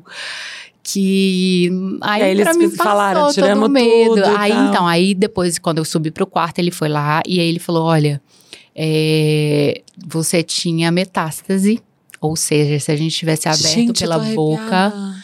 Você- a gente ia ter que abrir também no pescoço. Mas a metástase E ainda aonde? bem que você descobriu metástase em 5 de 7 linfonodos, porque tem os linfonodos. Sim, sei. E aí a metástase é ele saindo da tireoide e já indo para outros lugares. Que perigo, Ou seja, Aline. se eu não tivesse descoberto, né? Mas isso eu acho que é Rápido. recado pra todo mundo, gente. Todo Check-up anual. É isso. eu, lembro por exemplo, que- faço é, ultrassom da tiroide, a minha ginecologista sempre pediu, assim. É, então, eu nunca tinha feito, olha isso. Então, assim, eu acho que as pessoas, muitas pessoas não fazem, nunca fizeram.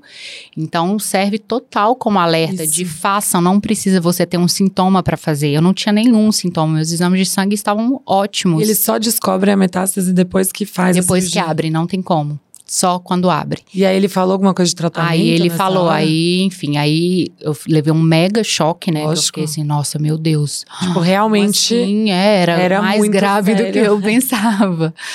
E, mas eu também senti um alívio. Ele, aí ele, na hora, ele falou: olha, com isso, é, a gente vai ter que fazer uma- um complemento de tratamento que é a iodoterapia, que é a iodorradiação, para matar as possíveis células canche- Que é cancerígenas que radioterapia? ficaram. Não, É, é, iodorra, é rádio, é. entendi. I- Iodorradiação. Que aí você toma radiação, enfim, aí você tem que ficar isolada, aí tem, tem essas coisinhas. E aí eu falei, não, tá, é, eu teria que fazer até seis meses após a cirurgia. Mas eu já tava, assim, muito aliviada de ter feito a cirurgia. Claro. Muito. Tipo, eu tava feliz que eu tava falando. É, a cirurgia foi muito tranquila. O pós foi maravilhoso. Eu não tive nenhuma intercorrência, não tive nada, nada, nada, Graças nada. Foi muito rápido. Eu achei que eu ia ficar dias sem, sem comer, por exemplo, por causa que, né, mexeu A aqui. garganta. Não fiquei. No mesmo dia eu já podia comer arroz, salmão, tipo, tudo. Então, assim, claro, pouquinho, devagar, mas eu já podia comer. E eu achava que eu ia viver de sopa e suco por uns dias. Então, foi melhor do que eu imaginava. E de dor. De dor também foi muito tranquilo. Ai, que eu não senti tanta dor, eu sentia mais o incômodo de engolir, assim. Na hora que engolia, dava um pouquinho de dor de garganta, sabe? Mas nada também. Tipo, eu tava tão feliz, gente, eu juro, eu tava tão feliz de ter tirado tudo de ruim de mim que. Pra mim, o pós tava assim, maravilhoso. E aí, é, eu teria que fazer essa, esse tratamento complementar. E só que, o que acontece? Nessa cirurgia, pode-se cortar a, a corda vocal, o, o, lig- o ligamento que, que tem na corda vocal. E aí você fica sem voz mesmo. Pode acontecer. É algo que Já, já, tinham te avisado. já tinham me avisado. Só que isso acontece logo após a cirurgia. Ou uma semana, poucos dias depois, você perde a voz. A minha voz voltou normal. Eu falava normal. Fui pro Rock in Rio, gritei. Ih, normal, normal, vivendo normal. E aí, um mês e pouco depois da cirurgia, eu tava sentindo uma, uma azia. Falei, ai, gente, será que eu tô com gastrite? Fui fazer endoscopia. Fiz endoscopia. E aí, no dia seguinte da endoscopia, minha voz começou a falhar. Falei, gente, será que machucou? Sei lá, né? Tipo, pouco tempo depois da cirurgia eu fui fazer, mas eu perguntei meu médico se poderia fazer endoscopia. Ele falou que não teria problema. Aí fiz, eu falei, gente, essa endoscopia fez- deu ruim pra mim. Aí descobri que eu tava mesmo com gastrite, mas a minha voz foi só reduzindo assim a potência. Foi ficando estranha, eu falhava, falava, gente, que loucura. E coincidiu de ser uma época próxima do Fashion Week. E Fashion Week pra mim é um estresse gigantesco porque eu resolvo muitas coisas ao mesmo tempo. Então tem que resolver hospedagem, Fashion Week foi gringo, né? é, em Paris. E aí me sobrecarrega muito. Eu sou uma pessoa muito ansiosa, então eu fico muito nervosa assim com tudo. Eu gosto de tudo muito organizado, com antecedência. E as coisas às vezes não são com muita antecedência no nosso mercado, né? Então eu achei, isso é emocional. Pode ser emocional junto com da endoscopia e deu ruim pra mim. Nunca imaginei que pudesse ser algo, né, Da com cirurgia. cirurgia. E aí, avisou seu médico? Avisei. E aí eu fui ficando preocupada, porque aí eu fiz exame, falou que tava tudo normal. Falei, gente, não tem diagnóstico, é emocional mesmo, pesado. Só que teve um dia que realmente, tipo, não saía mais som da minha voz. Não saía mais som. De, tipo, Desespero. o Fernando não conseguia me ouvir mais. Eu tinha que digitar mensagem pra ele me, me saber. Amor, vou fazer isso. Mas nem assim, ah, assim, nada. É, não, foi aí pra mim. Pra você estava fazendo Foi força. assim. desesperador. Gente. Aí foi o maior desespero do mundo, assim, porque foi realmente da noite pro dia, né? Eu perdi minha voz. E não tinha diagnóstico. E aí foi um anjo, que é a fono que eu até te falei antes da gente começar. É, eu conheci essa fono maravilhosa, da, a Carol. E ela falou: olha, a gente vai precisar de um intensivão e a gente vai refazer esse exame que você fez e eu quero estar presente. Então ela foi comigo no dia do exame, que é nasofaringologia, que é Que entra enfiar a câmera Gente, pelo é o nariz. pior exame que eu já fiz na minha vida. Eu fiz Dá porque eu tenho calo na agonia. corda vocal. Gente, Uhum. ainda fica, fala, fala, É, aí você tá negócio a câmera por dentro do nariz. Aham, é isso mesmo. Aí eu Nossa, fiz com ela do meu Ana. lado. E aí ela viu que uma corda vocal minha tava com paresia, não era paralisia, porque paralisia é quando ela para 100% e aí não, não, não tem o que fazer. Teria que fazer outra cirurgia para voltar com essa corda vocal, que aí já tem outras, outros procedimentos que ajudam, mas aí seria outra cicatriz, enfim, outra cirurgia. A minha era paresia. Ela tinha movimento muito pouco, mas ela não fechava. Então, assim, a corda vocal, por exemplo, você falar, ela precisa encostar uma na outra e vibrar. Uhum. Isso você consegue falar. Isso emite o som da voz. A minha ficava aberta. Ah. Então, ela não encostava uma na outra, passava só quantos lá. dias você ficou sem falar? Eu fiquei mais ou menos um mês. Sem falar. Não, juro, gente. E nas redes Gente, sociais, não você falava? Você falava não? aí eu escrevi. Não, um não, não, sei, mas você chegou a contar nas redes sociais tudo que estava acontecendo? Contei depois de um tempo, depois que eu tive diagnóstico, aí eu tive que cancelar Paris. Aí, e Nossa. foi horrível, porque eu cancelei um dia antes de embarcar. E aí tem muita gente envolvida, Pode né? te queimar, né? Tipo, com- É, tem contratante, enfim. Só que era uma coisa, uma questão de saúde. Lógico. Porque eu tentei até o último momento falar assim, eu tomei injeção de. Ai, esqueci como é que chama. gente inflamatória? assim? É de. Ai, corticoide. É, corticoide. Uma injeção de corticoide. Fui em, em vários médicos, assim. Albert Einstein, os melhores. não, não. Ninguém conseguia explicar. Ninguém conseguia falar, gente, por que, que não E tá essa voltando? fono conseguiu. Aí, aí essa fono veio depois que eu cancelei Paris. Na hora que eu cancelei, eu fiquei muito mal, muito triste, porque envolvia outras pessoas que também iam Mas você comigo tava na minha falando isso real time pros seus seguidores ou não? Tipo, escrevendo isso? Não, não, não, não. Você não tinha contado nada do que tá acontecendo ainda? Não, É, não, eu falei da voz. Você contou, voz mas você contou do câncer, tudo isso você Uhum. contou. Tá, Aí eu contei do câncer depois da minha cirurgia. Tá, Que porque, É, porque antes tá muito agoniada, né? É, eu não tava bem, enfim. claro. E aí, desse da voz eu já tinha falado que eu tava sem voz. E quando eu cancelei Paris, daí foi a hora que eu realmente falei, gente, eu preciso cuidar da minha saúde. Não tem, não tem como eu ir pra uma viagem onde eu não consigo nem pedir comida. eu não existe, consigo. não. eh, Se eu não consigo falar na minha língua, imagina em outra língua. Eu não consigo me comunicar com absolutamente ninguém. O que, que eu vou fazer? Então eu falei. ah, Até perigoso. é, eu falei, olha, vai doer, mas é necessário, eu preciso cuidar da minha saúde. E aí tive a, a minha agência cuidou de tudo, né? A Colab cuidou de tudo pra mim.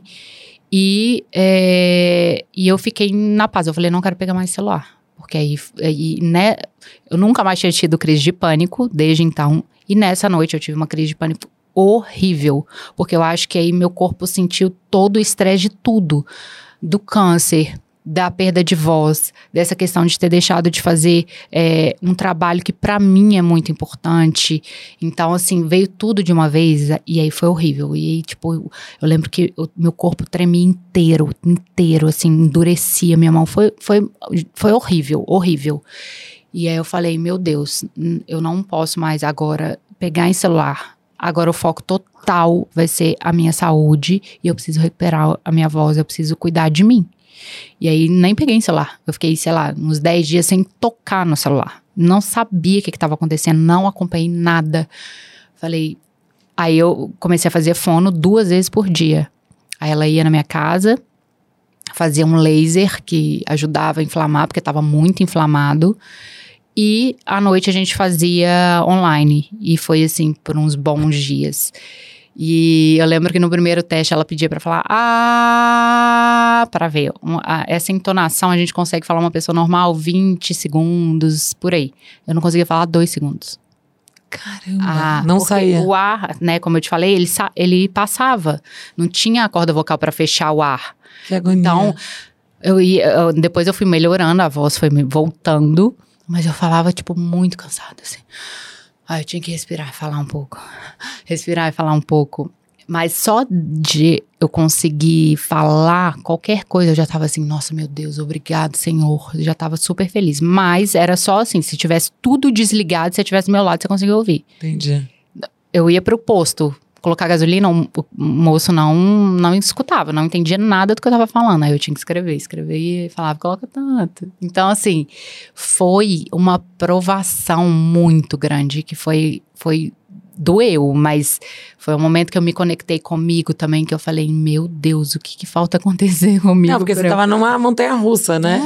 É. Alto, daí de repente baixo, vem o câncer, aí tira, faz a cirurgia, tô bem de novo, aí de repente. tal. Exatamente. Mas aí então- você já tava fazendo seu tratamento também ou não? Não, não. O O tratamento eu fiz agora, em janeiro. Ah, tá. Fiz recente. E, e aí depois a minha voz, eu lembro que meu, meu aniversário em outubro, aí eu, o meu único pedido era esse, que eu chamei alguns amigos para ir lá para casa, eu falava, Deus, eu só quero a minha voz de volta. Tipo, é a única coisa que eu peço, tipo, minha voz. Porque é minha ferramenta de trabalho Lógico. também. E fora que é horrível você não conseguir se comunicar com absolutamente ninguém, é muito ruim. E o Luca mesmo ficava, mamãe, eu não tô te escutando. então é- era muito ruim. Mas aí, enfim, fiz o que tinha que ser feito, tratamento com a fono. A gente a cada duas semanas ia lá e fazia de novo o, o exame para ver como tava, eh, né, meu corpo tava reagindo, se tava voltando, se não tava, se uma corda tava compensando a outra, porque realmente uma a corda boa começou a compensar, a ficar mais gordinha para Ah. compensar a outra que não vinha. Olha como nosso corpo é perfeito, É sábio, né? né? É.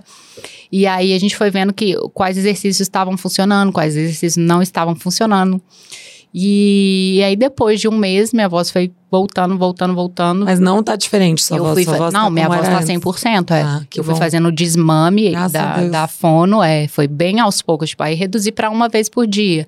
Aí depois que muito tempo fazendo uma vez por dia. Depois foi pra três vezes por semana. E aí no Instagram, como que você tava lidando assim? Porque você Então, não aí eu até postei, a voz, né? exatamente. Aí eu, tipo, queria falar com as pessoas, só que me cansava muito. Então, falar um texto, ou então compartilhar tudo que eu tava vivendo, me cansava de uma forma. Eu tentava, tipo, tentava, tentava e não conseguia. Eu falava, ai, que saco, cara, eu não quero ficar escrevendo, eu quero falar com as pessoas para elas sentirem, para elas também, quem estiver passando por isso, ver que eu tô passando, Claro. né, pela mesma coisa. E aí, é, quando eu consegui falar um pouquinho mais, eu ia falando aos poucos e parava. E no início do vídeo eu falei, né? Falei, gente, eu tô voltando agora a falar um pouco, então eu vou falando pausado e aí consegui compartilhar o que estava acontecendo.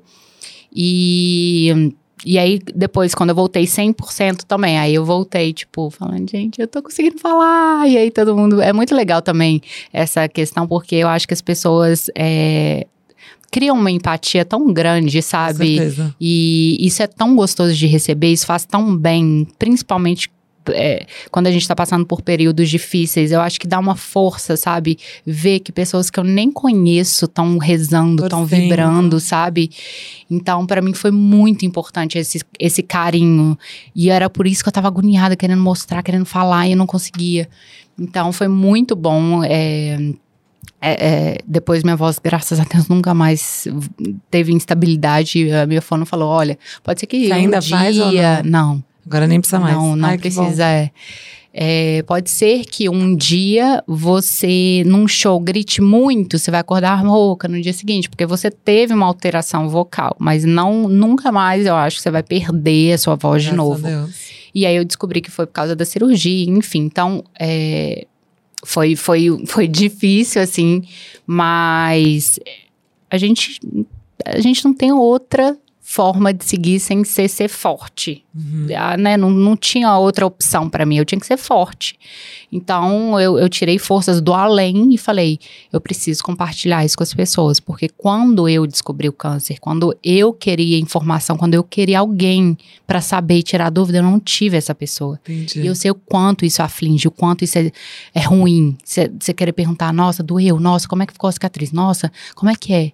E não ter ninguém. Então, hoje, e eu demorei um tempo também, porque para me fortalecer, para falar, eu lembro que há pouco tempo atrás eu chorava muito, porque quando eu lembrava disso de, nossa, é os últimos momentos e meu filho vai lembrar de mim assim, isso é muito ruim, isso sobe um sentimento muito doloroso em mim.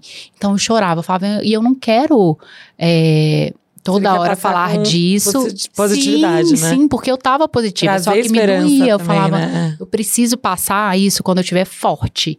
Então, hoje que eu tô muito bem fortalecida e tal, eu consigo falar muito tranquilamente. E eu quero ser um- uma porta-voz, sabe? É, para mim não tem nada mais gratificante. Eu, é muito bom você receber elogio, mas hoje eu recebo pessoas que falaram: Nossa, eu descobri por sua causa. Você salvou a minha vida. Nossa. Eu acho que isso é algo assim que eu não sei explicar a grandiosidade que é isso. Então, assim, no momento eu não pensava por quê, por quê, por quê. Mas às vezes foi Deus me usando mesmo para dar voz para algo, para uma doença tão silenciosa. Que, enfim, eu sou nova, jovem, sempre me cuidei e mesmo assim eu tive, né, sem sintoma nenhum. Então, é, poder alertar pessoas, usar minha visibilidade para isso.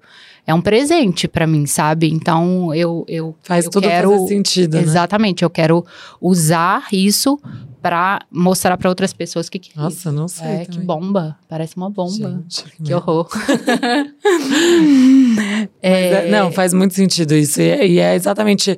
Você começa a entender o propósito de tudo, é né? isso. É e aí isso. você não fica se questionando por quê, né? Você fala assim, não, agora eu entendi. É, exatamente, é. E, e graças a Deus, depois- aí eu fiz a iodo em janeiro, voltei de viagem, e aí tem que fazer uma dieta de 15 dias sem iodo. Gente, é horrível. Você não pode comer sal, você não pode comer absolutamente nada que tem sal, nenhum industrializado. Você não pode, tipo assim, você tem que mandar fazer um sal. Não, juro, aí é, é muito difícil, porque eu ainda cheguei dos Estados Unidos, meu paladar tava viciado em carboidrato americano. Sei. Aí no dia seguinte eu já tive que cortar tudo, tudo, tudo, tudo que tinha iodo. E aí, o que, que você Aí- toma? Um remédio, é isso? Então, eu tive que tomar umas injeções três dias antes, tive que fazer exame beta-HCG, porque eu não, posso, não podia de jeito nenhum estar grávida Claro. pra fazer, porque a radiação é muito forte. E aí, mas enfim, passou, deu tudo certo. Acho que E é só uma vez ou não? difícil. Então, depende. É, aí você faz a primeira sessão, a quantidade, o médico que também passa, né, de radiação que precisa. É, essa, essa iodo radiação é para matar as possíveis células cancerígenas que ficaram. E aí, depois que você faz esse iodo, você faz um exame de PCI, que é para detectar se as células cancerígenas estão em outros órgãos, se foi para outra parte do corpo, ou se tá é tudo tipo bem. um PET scan? É, é como, Como se se fosse, uma fosse- tomografia. Tá, entendi. É uma, uma tomografia. E, mas do corpo todo, para avaliar como que foi essa. Onde o, o corpo absorve a radiação é onde tem as células cancerígenas. Então, elas tinham que vir todas para cá, para matar o que hum, possivelmente não saiu durante a cirurgia. E aí o resultado saiu há pouco tempo de- dessa PCI. E é esse resultado que diz se você vai precisar de outra sessão ou não, ou se você tá curada. E graças a Deus eu Ai, estou curada. bom. É. Nossa, E aí eu recebi a melhor notícia que eu poderia, assim. Nossa, foi muito bom. Eu chorei de emoção. Falei, cara, passou. Foi difícil, foi doloroso, mas passou. Então, comemorar, sabe, essa vitória, comemorar que eu consegui é muito, muito. E hoje você é bom. outra pessoa, né? Outra Depois pessoa, de tudo que você passou. outra pessoa. Nossa, nem se compara. Agora é só também fazer exame periódico de seis, seis Claro. meses durante cinco anos. Mas assim, o pior já passou e, e transforma mesmo. Eu, eu- eu me transformei como pessoa, assim, mesmo. Com certeza, gente, imagina. É. Tem mais, né, que tem, tá Tem mais duas perguntas. sobre isso. Tem mais duas perguntas, mas tem uma que é exatamente o que vocês já falaram, mas eu vou colocar. Sim, pra ela participar. É. Foi a Simone que mandou. Uhum. Vou colocar aqui. Bom dia, meninas. É, meu nome é Simone Zulin e eu acompanho vocês, adoro o podcast de vocês. E hoje eu vi que a entrevistada é a Aline. Adoro também seguir a Aline no Instagram e nos últimos tempos, é, acompanhando os stories da Aline, é, eu vi que ela estava fazendo tratamento com a fonoaudióloga e fiquei bem interessada em até passar esse tratamento para algumas pessoas que eu conheço. E eu gostaria de saber se ela gostou desse tratamento, se fez é, a diferença, né, no que ela estava buscando e saber um pouco mais sobre esse tratamento que também é um pouco até desconhecido pela maioria das pessoas, né? Visto que não é muito falado na mídia e acredito que tenha sido muito bom para o que ela vinha buscando, tá bom? Agradeço. Um beijo para vocês e um ótimo dia. Ah, ela complementou. Peraí. E complementando a minha pergunta, é, o porquê, Aline, você contratou a fonoaudióloga? Foi para melhorar algum aspecto da sua voz? É, teve algum motivo específico para que você fosse em busca dessa profissional? Tá bom? Só complementando. Obrigada, gente. Um bom dia para todas vocês. Eu acho que ela perdeu o momento que você ficou sem voz, né? e daí ela também já saberia Sim. porque você, você contratou. Mas ela perguntou do, do tratamento em si. É interessante falar, assim. É. Você falou duas vezes por dia e tal, mas o que, que era? Exercícios de voz. Então, olha que louco. Intensos. Eu conheci a minha fono porque ela era uma seguidora minha. Olha que loucura. Eu, por isso que é uma troca, tá vendo? É, eu, eu recebo muito direct. E aí apareceu lá, Carol. Eu abri, ela falou, ela começou assim: eu sou especialista em voz no H, no H, no H-Cor, acho. Enfim, e- porque ela falou, não é normal o que tá acontecendo com você. Porque eu ia falando, gente, a minha voz não tá voltando, tá piorando. Ela falou, não é normal, me chama que eu sou especialista em voz. Depois de cirurgia de, de tireoide- tireoidectomia, me chama. Falei, gente, é um Gente, anjo. ela é exatamente o que você É, precisava. não, assim, é um anjo. E aí eu chamei ela e a gente trocou, e aí eu conversei com ela, e eu tava assim, conversei com ela assim, tentava falar, né? Porque foi o momento mais crítico que eu estava sem voz nenhuma, por isso que eu tava buscando a, a fono. E aí ela. Ela me tranquilizou muito. Ela falou: olha, a gente precisa fazer o exame, eu preciso saber. Mas é comum depois da tireoidectomia. Então, o seu caso não. Na hora que ela falou da cirurgia, aí que eu me liguei que podia ser por causa da cirurgia. Ah, porque pra mim até então era emocional. Olha que, que loucura. E realmente não é falado fono. Pra mim, fonoaudióloga era só pra cantor, por exemplo, sabe? Pra quem usa muito a voz. Como se a gente não usasse. A gente É. usa o dia inteiro a voz.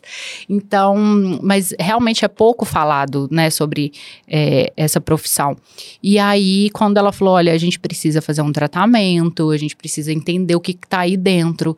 E aí eu fiz o exame e ela viu que estava super inflamada, minha corda vocal estava com paresia. E aí a gente fez um tratamento em cima dessa paresia.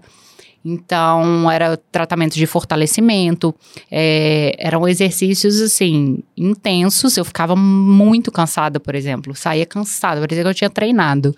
Cansa muito, mas foi o que voltou a minha voz. Assim, não tinha nenhum outro tratamento que faria o que a Fono conseguiu fazer comigo. Como chama essa ser- fono? Carol. Vamos Qual falar é dela, né? o, é, qual que é o sobrenome dela? Deixa eu ver no meu celular, esqueci o sobrenome dela. Porque já que ela foi tão maravilhosa, né? Vamos indicar. Maravilhosa. Que indicar. Vai que alguém tá escutando aí, tá passando por uma coisa parecida, sei lá. Até eu com a minha roquidão vou lá. Hum. É um, é um dilema, porque as pessoas falam que gostam da minha voz rouca, mas eu, tenho calos na corda vocal, então pode piorar. Aliás, inclusive está piorando né, ao longo do tempo. Aí também não dá pra né, ficar sem voz. É porque a gente tem mania de, tipo assim, de só procurar algo pra. Quando tá crítico, é, né? quando tá crítico. Não é preventivo. Não é preventivo. É. E isso é muito errado. Enfim, é Carol Comete. Carol É, Comete, essa parabéns aqui pelo seu trabalho. é- ela é muito incrível, muito querida. Nossa, ela me deu um super suporte. E realmente foi ela, assim, que voltou 100% a minha voz. Não teve nenhuma outra coisa é, paralela ao tratamento com fono. Então, assim, É, sou muito grata a essa profissão, sou muito grata a Carol, porque foi realmente. E ela fala, fala, olha, eu, eu tenho conhecimento, mas a sua dedicação também foi muito importante. Claro. Então, eu acho que é isso. Tem pessoas que, ai, não, fica com preguiça, enfim, de cuidar. E eu não, eu falava, o que eu puder fazer para acelerar né? esse processo, juro. é, eu queria o quanto antes. Então, tudo, tudo que ela falava, dica, qualquer coisa, eu era, eu seguia a risca, então eu sou muito boa X, é. ela passava os exercícios, eu fazia, eu não deixava, então ela, eu pedia vídeo quando eu tinha dúvida, então ela me mandava os vídeos. Enfim, então eu acho que isso realmente fez muita diferença. Fez muita diferença, não, foi o que voltou a minha voz, então eu sou muito, muito, muito grata. Nossa, que legal. É. Respondendo você, Simone, então a gente já sabe até o nome é, dela, agora você pode fica indicar a dica. as pessoas. Mas aí, voltando um pouquinho no seu relacionamento com o Fernando, uhum. é, vocês passaram por momentos muito intensos na vida de vocês. Então, uhum. desde um reality show, confinados, sem família, etc. É, depois, engravidaram muito rápido dentro de um relacionamento. É. Então, meio que pularam várias etapas aí. Sim. Né? Sem estar tá casado, sem se, sem nem se conhecerem tão, tão uhum, bem assim, total, né? Total. E depois com o câncer, o diagnóstico, a doença, etc e tal. E aí tem um momento da vida de vocês juntos que vocês separaram por alguns meses, que nem você falou. Eu queria uhum. entender o que, que aconteceu, por quê e o que, tá. que, você sente que vocês então, evoluíram. Então, engraçado que eu, até hoje as pessoas têm essa curiosidade, eu também nunca falei.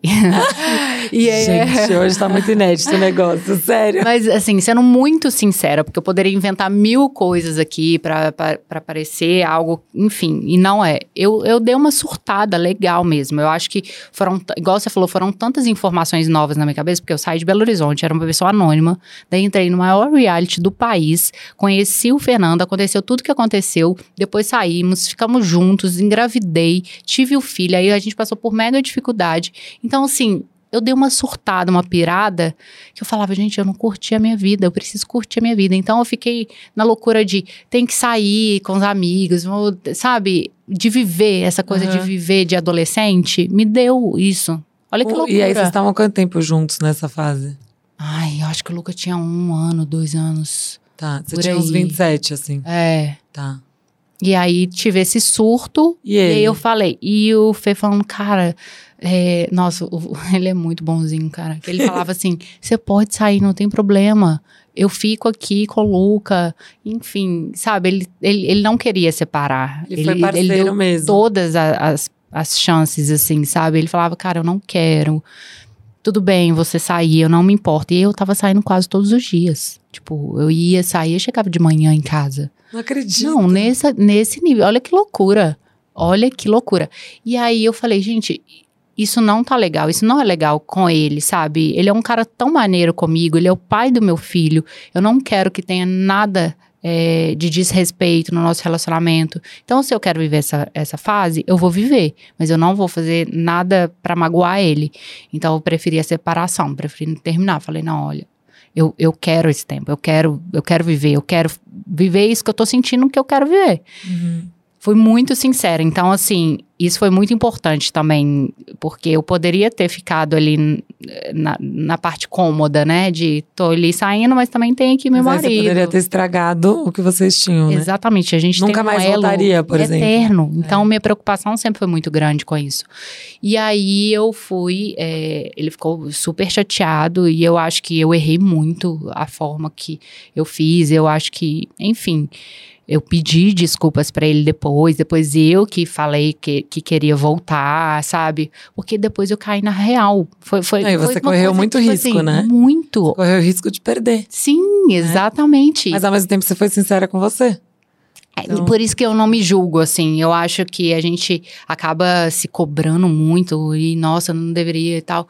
Mas eu fui sincera com o meu sentimento comigo e com as pessoas que eu amava. Então, para mim, é isso. Eu aprendi, errei e pedi desculpas, perdão e aprendi, ponto. Mas é, eu precisava viver isso. Eu acho que é, foram quatro meses que depois eu caí na real e falei: meu Deus. O que, que é isso? E aí eu acredito muito em má influência, sabe? Porque eu comecei a andar com pessoas que não eram as pessoas que eu, que eu minhas amigas. E aí, quando você tá no bem bom, na farra, é muito legal, né? Mas na hora que você bate a cabeça no travesseiro, é difícil essas Bate aquela pessoas estarem. também. É. E aí foi cair na minha ficha, eu falei, meu Deus, eu preciso agora correr contra o tempo. O que, eu- que, eu fiz na minha vida? E aí eu voltei e pedi desculpas pra ele. Aí o Luca ficava uma semana comigo, uma semana com ele, uma semana comigo com ele. Uma vez que ele foi pegar, eu fui e falei com ele. Falei, olha, quero te pedir desculpa. E eu era muito orgulhosa. Hoje eu nem me acho mais orgulhosa, que eu mudei muito. Mas eu era muito orgulhosa pra eu pedir desculpa. Era assim, eu ficava dias falando, Sei. gente, eu- será que eu vou conseguir? E eu falei, não, vou baixar minha guarda, porque eu que errei, não vai ter como. E ele já tava vivendo a vida dele. Aí eu pedi desculpas e tal, e ele, né, ficou chocado, porque ele nunca esperou que eu fosse pedir desculpas. E, e aí a gente ficou e tal. Aí depois de uns dias ele falou, cara, não é isso, não tá me fazendo bem, não é, não. Aí eu fiquei arrasada. Eu falei, nossa, perdi ele. Nossa, que Fiquei muito mal. Aí eu fui pra BH, falei, ah, vou ficar uns dias com a minha família, levei o Luca e tal. Aí quando eu fui pra lá, ele começou a me mandar mensagem. Ai, tô sentindo sua falta, não sei o quê. Eu falei, hum, então, é, ele quer. Mas você sim. sente que foi um joguinho ou você sente que ele realmente Não, tava eu confuso? acho que ele tava com medo, assim, Entendi. sabe? De, ma- de Porque- ser magoado de novo. Exatamente. Foi, foi para ele foi muito difícil, né? Ele não queria mesmo e me ver assim, tipo, nem aí, eu não, nem chorei quando eu terminei. Falei, nossa, não, é isso que eu quero. Então, para ele foi muito Entendi. doloroso também. E aí, eu acho que ele tinha esse medo de, ah, beleza, eu volto agora, e daqui cinco meses ela vai surta de novo e, e termina, sabe? Então, eu entendo totalmente o lado dele. Eu acho que eu tive que ficar durante um tempo reconquistando essa confiança de mostrar pra ele que era realmente o que eu queria, que, enfim, eu só tinha passado por uma fase estranha, mas era o que eu queria, era viver com ele, viver a nossa família de volta, ter a nossa família de volta, e aí as coisas foram acontecendo. É, tem uma situação muito bizarra que eu lembro que eu tava em casa e a gente tinha uma moça que ajudava a gente. E ela, eu ia pro Coachella, olha que loucura. Isso a gente tava nessa de volta, não volta, volta, não volta. Eu ia pro Coachella. e Eu não sou espírita, tá? Eu respeito todas as religiões e eu acredito um pouquinho em cada, tanto é que eu não me, me defino em uma única religião. Mas ela, eu fui pro shopping para comprar algumas roupas para ir pro Coachella a trabalho. E ela ficou, ela me ligou, na hora que eu entrei no provador, ela me ligou, falou: volta que eu tô passando muito mal, eu vou desmaiar. Falei, gente, peguei o carro correndo, voltei pra casa. Na hora que eu voltei pra casa e abri a porta, foi a pior cena que eu já vi na minha vida, porque ela tava completamente possuída, que ela, ela olhou pra mim, aham, foi uma coisa muito chocante.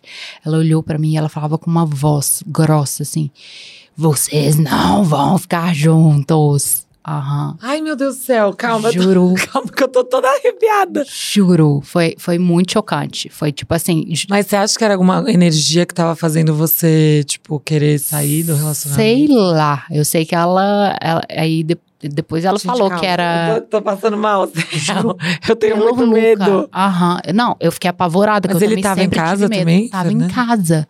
Na hora que ela falou Ai, gente, isso, eu arrepio abri até tudo, até a porta. ela fez isso olhando pra mim e desmaiou.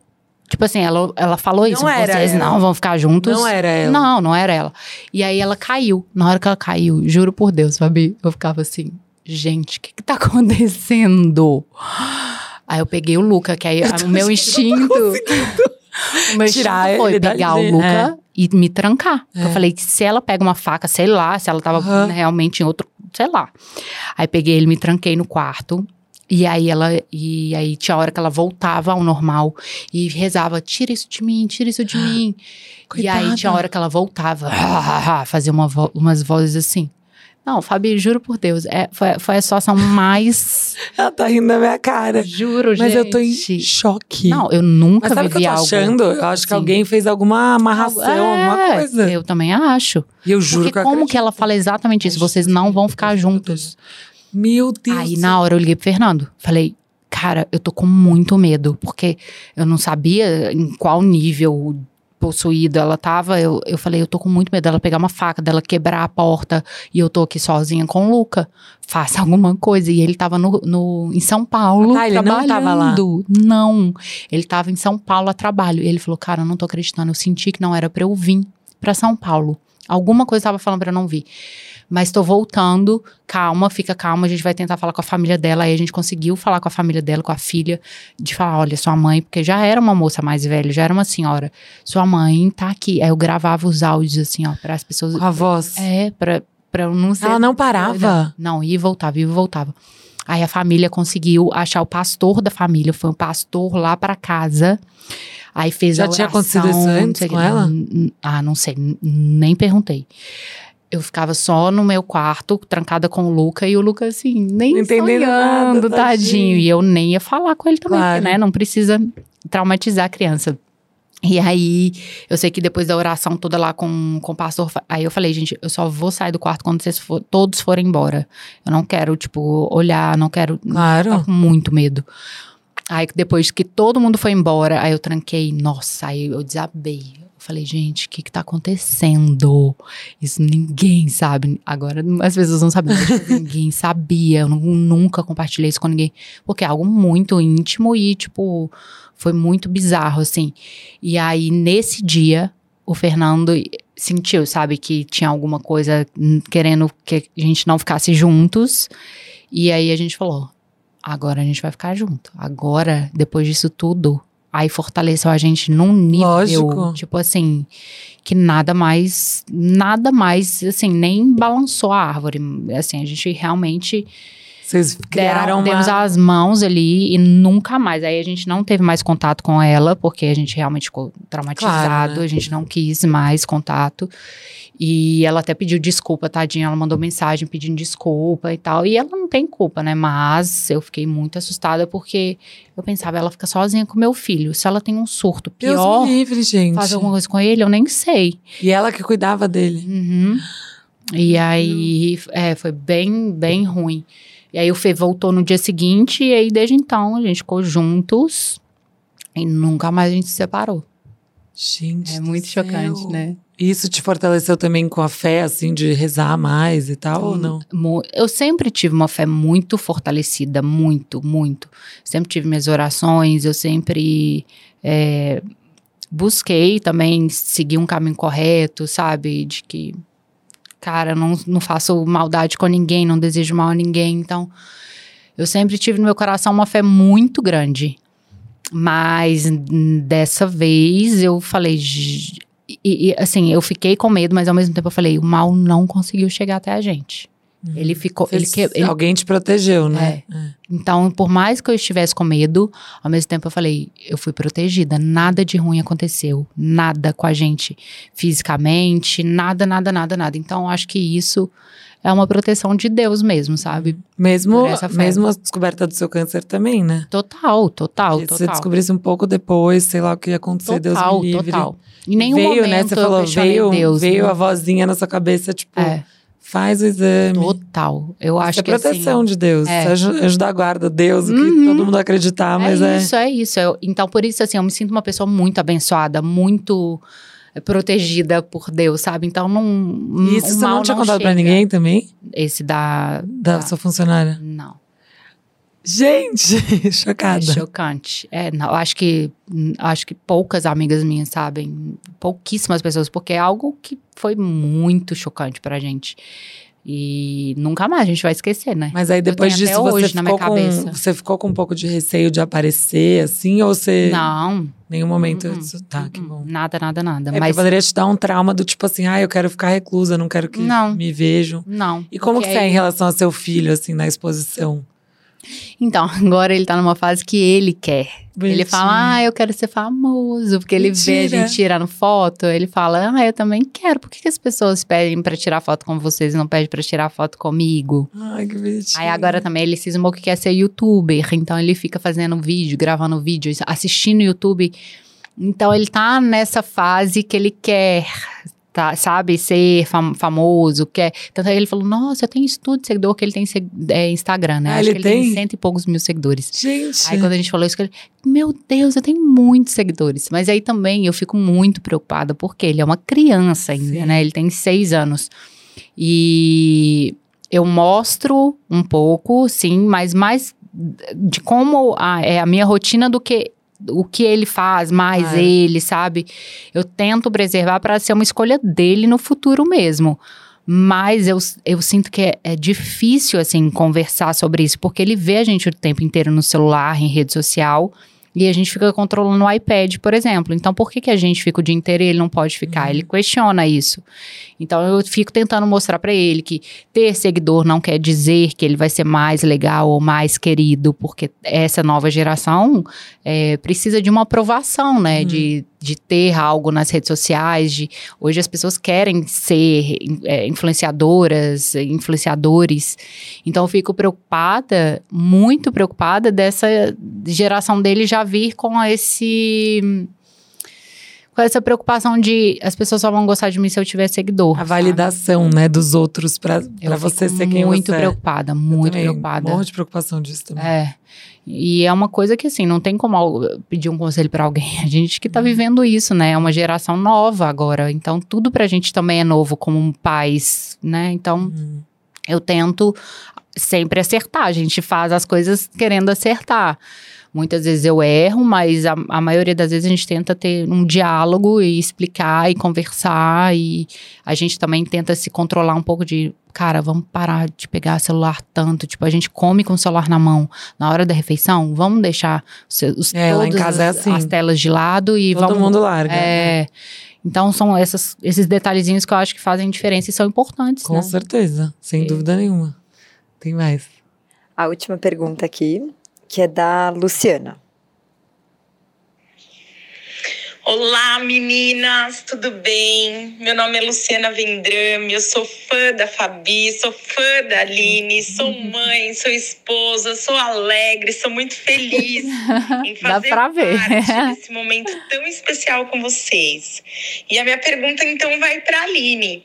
Aline, eu acompanho você desde a época do BBB, vi tudo que aconteceu, até suas decepções lá dentro, a sua reconciliação aqui fora, sua gravidez, é, o teu relacionamento, o teu baby lindo e agora esse momento difícil, recente que você viveu. Então eu queria saber é, o que mudou daquela Aline do Big Brother para essa Aline de hoje, né? O que que essa transformação na sua saúde transformou na sua vida pessoal, na sua vida como mulher. Um beijo grande, eu amo vocês. Hum, ah, que linda, é muito obrigada. fofa. Você muito. vê que a energia é contagiante, muito. né? A gente abre um sorriso. A né? gente não precisa estar perto, a energia é. da pessoa chega primeiro. É muito louco. Ela Demais. passou algo muito bom. Obrigada pelo carinho. É, realmente, eu sou outra pessoa, como eu te falei, né? Eu, eu renasci e, me transformei muito. Eu acho que hoje eu me sinto muito mais segura de quem eu sou. Antes eu acho que eu precisava muito da validação e da aprovação de outras pessoas.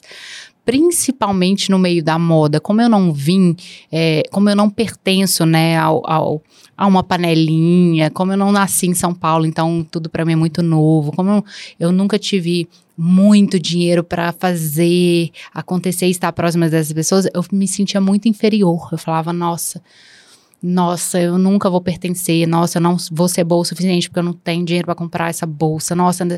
Então eu ficava é, muito insegura comigo mesmo, sabe?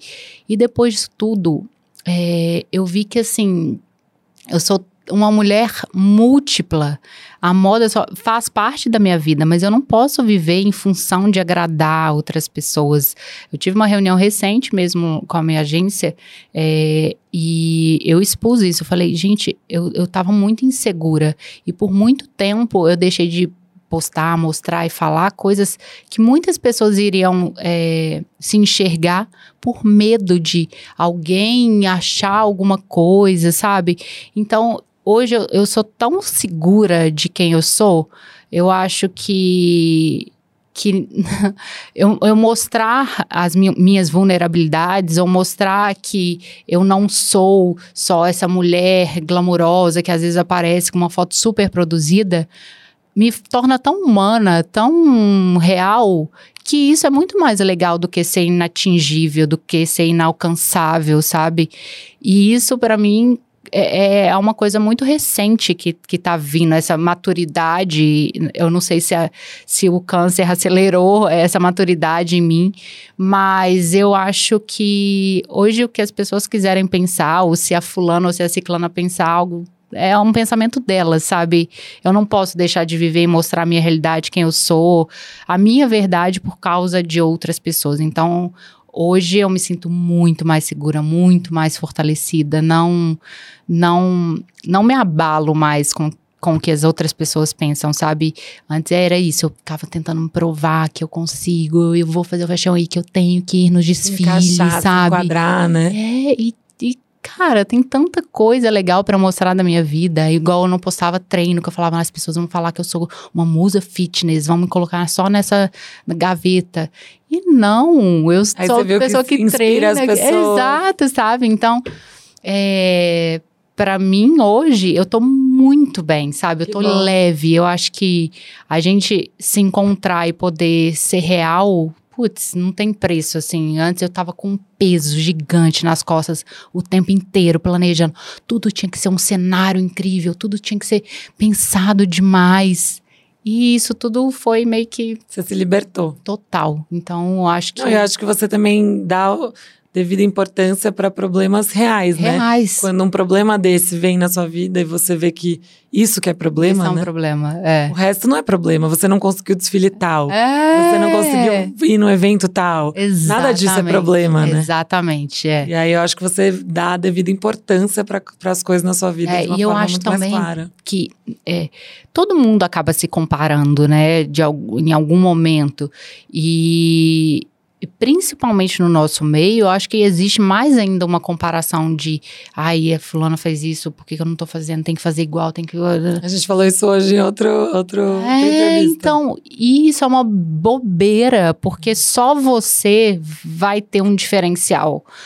E, e só você vai saber qual é ele. Então, tentar se encaixar só porque deu certo com outra pessoa não necessariamente vai dar certo com você, vai dar certo com a sua verdade.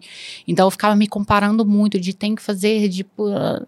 E, cara, nossa, eu tô tão mais leve de. Eu vou fazer o que me faz bem, eu sou essa pessoa. É, quem, quem gostar, ótimo. Quem não gostar, é só não seguir, tá tudo bem também. E eu acho que levar a vida assim é muito melhor. Ai, que delícia. Né? Muito bom. Então, se você pudesse mudar o que aconteceu com você, você nem mudaria. assim. Não, nada. Absolutamente nada. Como eu falei também, hoje, ser inspiração para as mulheres e para e, e- e alertar outras pessoas a salvarem suas próprias vidas É tão especial. é né? grandioso demais. Então é muito especial. Não posso mudar nada. Não mudo absolutamente nada na minha história. Nada, nada, nada. Que lindo isso. Né? Eu amei. ah, eu também. Demais. Eu amei a sua participação aqui. Amei Ai, todas as obrigada. lições que você passou, né? De certa forma. E como você foi evoluindo, né? Sim, sim. Como mulher, como pessoa, como mãe, né? Como influenciadora. Sim. E hoje você é uma pessoa muito mais completa, muito mais muito segura. mais, É. Que Há legal. algum tempo atrás eu ia estar super insegura de vir aqui. Jura? Eu- muito. Eu ia ficar assim, meu Deus do céu, eu falo toda errada. Eu não falo bem, eu não sei o quê. Eu fico me auto, eu ficava me auto-sabotando Eu muito, sou um pouco assim. sabe? Eu sou um pouco E aí eu, fala, eu- aí eu Ela falava, tá, tipo, é. era preferível, eu, eu, eu desmarcava, que aí eu falava, não vai correr o risco de não caminhar bem da forma que eu queria. A porque- síndrome de impostora, né? é, olha, É. e aí eu perdi muita coisa, eu acho legal, sabe, por ser assim. Então hoje, essa Se sou joga. eu, meu amor. E é isso, sabe? Espero Tanto é que você abriu várias coisas que você nunca tinha falado. Sim, sim. Talvez por uma insegurança de, ai, Exatamente. posso falar isso, porque não sei o que. Hoje Que em que dia você tá pensar? tipo, eu vou É. falar e. É isso, gente. É a minha verdade, sabe? Que legal. Aline, agora a gente vai ter nossa DR. Agora chegou o momento pior pra Não, mim. não é pior, não. Você vai tirar de letra. Ela falou que ela não é boa de re- respostas rápidas. Péssima de resposta rápida. É igual discussão. Você discute, discute, discute, e depois você fala, por que, que eu não falei aquilo? é isso. Mas vamos lá, acho que você vai mandar bem. Vamos. Ai. Vida anônima ou vida exposta? Vida anônima com os privilégios. Não A vida exposta. Ai, gente. Ai, vida anônima, Vida anônima? eu acho. Em uma palavra, quem era a Aline antes do BBB? Uma menina insegura. Uma E depois? insegura. Uma mulher que foi amadurecendo com as situações. Você iria novamente para um reality? Nossa, ai que difícil. Acho que sim. Acho que sim, mas só chegando o convite para ter certeza. Acho que ficar tanto tempo longe do Luca é um sofrimento muito grande para mim. Mas também acho que saber aproveitar as oportunidades que a vida traz também é uma grande porta aberta, sabe? Então eu não fecharia de cara, não. Entendi. Ser mãe de menino é? Ah, eu amo ser mãe de menina. É se divertir, é jogar futebol, é não ter segredos, é compartilhar a vida, experiências. Eu amo ser mãe de menino. Amo, amo, amo. Ele é meu parceiro. Ele tem um, um carinho muito especial comigo, assim. Então, acho que que é tudo. Eu não conseguiria pensar em ser mãe de outra criança a não ser o Lucas. Ele é muito meu, sabe? Uhum. É, uma dica para quem não se ama por completo. Ai, nossa, difícil essa. Porque a gente nunca está satisfeita, né, com o que a gente tem, ou com o que a gente é, com o que a gente se vê no espelho. E eu acho que muito pela comparação que a gente faz com as outras pessoas, mas as outras pessoas elas só mostram a parte que elas querem da vida delas, do corpo que elas querem, da, da enfim, do ângulo, é tudo. Eu acho que é gente que está na, na, na, frente assim das redes sociais, a gente mostra é, muito a nossa vida e o lado bom dela. E isso acaba frustrando muitas pessoas, sabe? Porque a realidade não é. A maioria das pessoas não tem a realidade de vida que a gente tem, não tem os acessos que a gente tem. Então, eu acho que a pessoa saber que mesmo a gente tem as nossas inseguranças, imperfeições e que a gente quando vai falar, quando vai postar, quando tudo é muito pensado, isso eu acho que torna ela mais humana de, cara, nem ela é assim, por que, que eu vou ficar me comparando e tentando ser perfeita? Então eu acho que a gente precisa é, deixar um pouco de lado, e é o que eu estou tentando fazer nas redes, essa coisa tão plastificada, tão artificial, de tudo ser tão pensado milimetricamente. Eu tô, tô postando a minha realidade agora, sem maquiagem, sem filtro, uh, descabelada, cozinhando, que eu acho que isso mostra para as pessoas que eu não tenho a vida perfeita. Então, você talvez seja insegura muito pela comparação que você faz com as influenciadoras que você segue. Então, acho muito importante a gente também seguir pessoas que vão somar de alguma forma na nossa vida. Faz uma limpa no Instagram, sabe? De, nossa, essa pessoa, eu, ela é, alguma coisa de ruim ela deixa em mim. E aí você tem que ver que se é uma inveja que você não queria sentir, se é um, um, algum sentimento ruim, você para de seguir por um tempo, uhum. sabe? Até você se fortalecer. Então, acho que a, a, dica que eu posso dar é essa, sabe? Não se compare e para de seguir quem não te acrescenta em algo. Ótimo, amei a dica. Eu sempre falo isso também. É, o que é um corpo saudável para você? É alguém feliz dentro dele. Sinceramente, eu acho que a gente fala muito isso de, óbvio, cuidar da saúde e aí eu falo de atividade física qualquer que seja, não precisa ser uma marombeira de academia, eu acho que uma meditação, uma, um yoga, qualquer atividade que você é, é, é coloque a máquina para girar é muito importante. É, uma boa alimentação é muito importante, mas eu acho que a partir do momento que você está feliz com você, isso faz um bem para sua saúde mental e tudo é a cabeça, o corpo todo é a cabeça. Então, quando sua saúde mental tá boa, todo o resto vai funcionar, todo o resto vai engrenar. Então, vamos tentar fortalecer essa saúde mental cuidando do corpo mesmo, fazendo alguma coisa que te dá prazer, que você tá feliz. Então, acho que um corpo saudável é um corpo que tem alguém feliz dentro dele. Amei. Uhum. É, você. Peraí, eu escrevi com caneta, não tô entendendo minha letra. Aí. Você tem orgulho de ser ex-BBB? Tenho. Tenho porque eu acho que foi uma porta muito importante de visibilidade que abriu na minha vida. E ela seria totalmente diferente se eu não tivesse vivido essa experiência. Então, eu sou muito grata e tenho muito orgulho de ter sido escolhida é, dentre tantas pessoas que se inscrevem para participar. E além disso, você encontrou o amor da sua vida, é, né? Exatamente, eu acho que eu que ganhei o prêmio, na verdade. Com certeza. Dinheiro a gente trabalha e conquista, mas eu acho que eu ganhei algo muito além do dinheiro, né? Que Demais. é a minha família. E o que dizer para os haters? Cara, poxa, tente encontrar algo é, que te faça feliz, porque eu acho que o hate é uma pessoa muito infeliz. Eu acho que quando você, é o que a gente estava falando, precisa externar a sua frustração, a sua infelicidade para você se sentir melhor consigo, tem algum problema com você. Então, faça algo por você, que você se sinta bem, sabe? Porque o hate, a gente vai lá, bloqueia, acabou, foi. A gente não vai nem lembrar mais amanhã, daqui cinco minutos. Diz muito Mas, mais sobre eles do que sobre Sim, exatamente. Então se cuide, sabe? Não tá, não tá legal, não. O Fernando, para você, em uma palavra. Ah, parceiro, amor, companheiro, ah, meu braço direito, meu maior incentivador. Ele é tudo para mim. Linda. um sonho que você ainda não realizou? Então, eu tenho um sonho de morar uma temporada fora do Brasil. É, esse é um sonho que eu quero realizar, que eu vou realizar, mas não sei quando ainda, não está nos Mas planos. onde? Europa, Estados não, Unidos? Não, tenho vontade de Estados Unidos. Estados Unidos? É. Como o, o Luca estuda em escola bilíngue, acho que em algum momento ele vai também fazer um intercâmbio e aí talvez seja o momento da gente morar fora. Legal. É. E quem é a Aline hoje?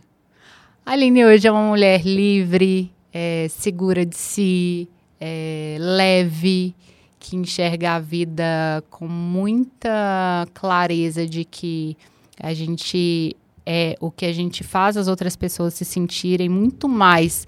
A gente marca as pessoas muito mais da forma que a gente é, é, faz elas se sentirem do que a gente ter alguma coisa, ser alguma coisa. Eu acho que as coisas materiais todas ficam aqui, sabe? Quando a gente realmente fica entre a vida e a morte, assim, a gente vê que as pessoas são o principal, que, que, que a gente quer estar do nosso lado, que a gente faz questão, que é o que faz a gente se sentir especial, bem. Então, eu acho que é isso, assim.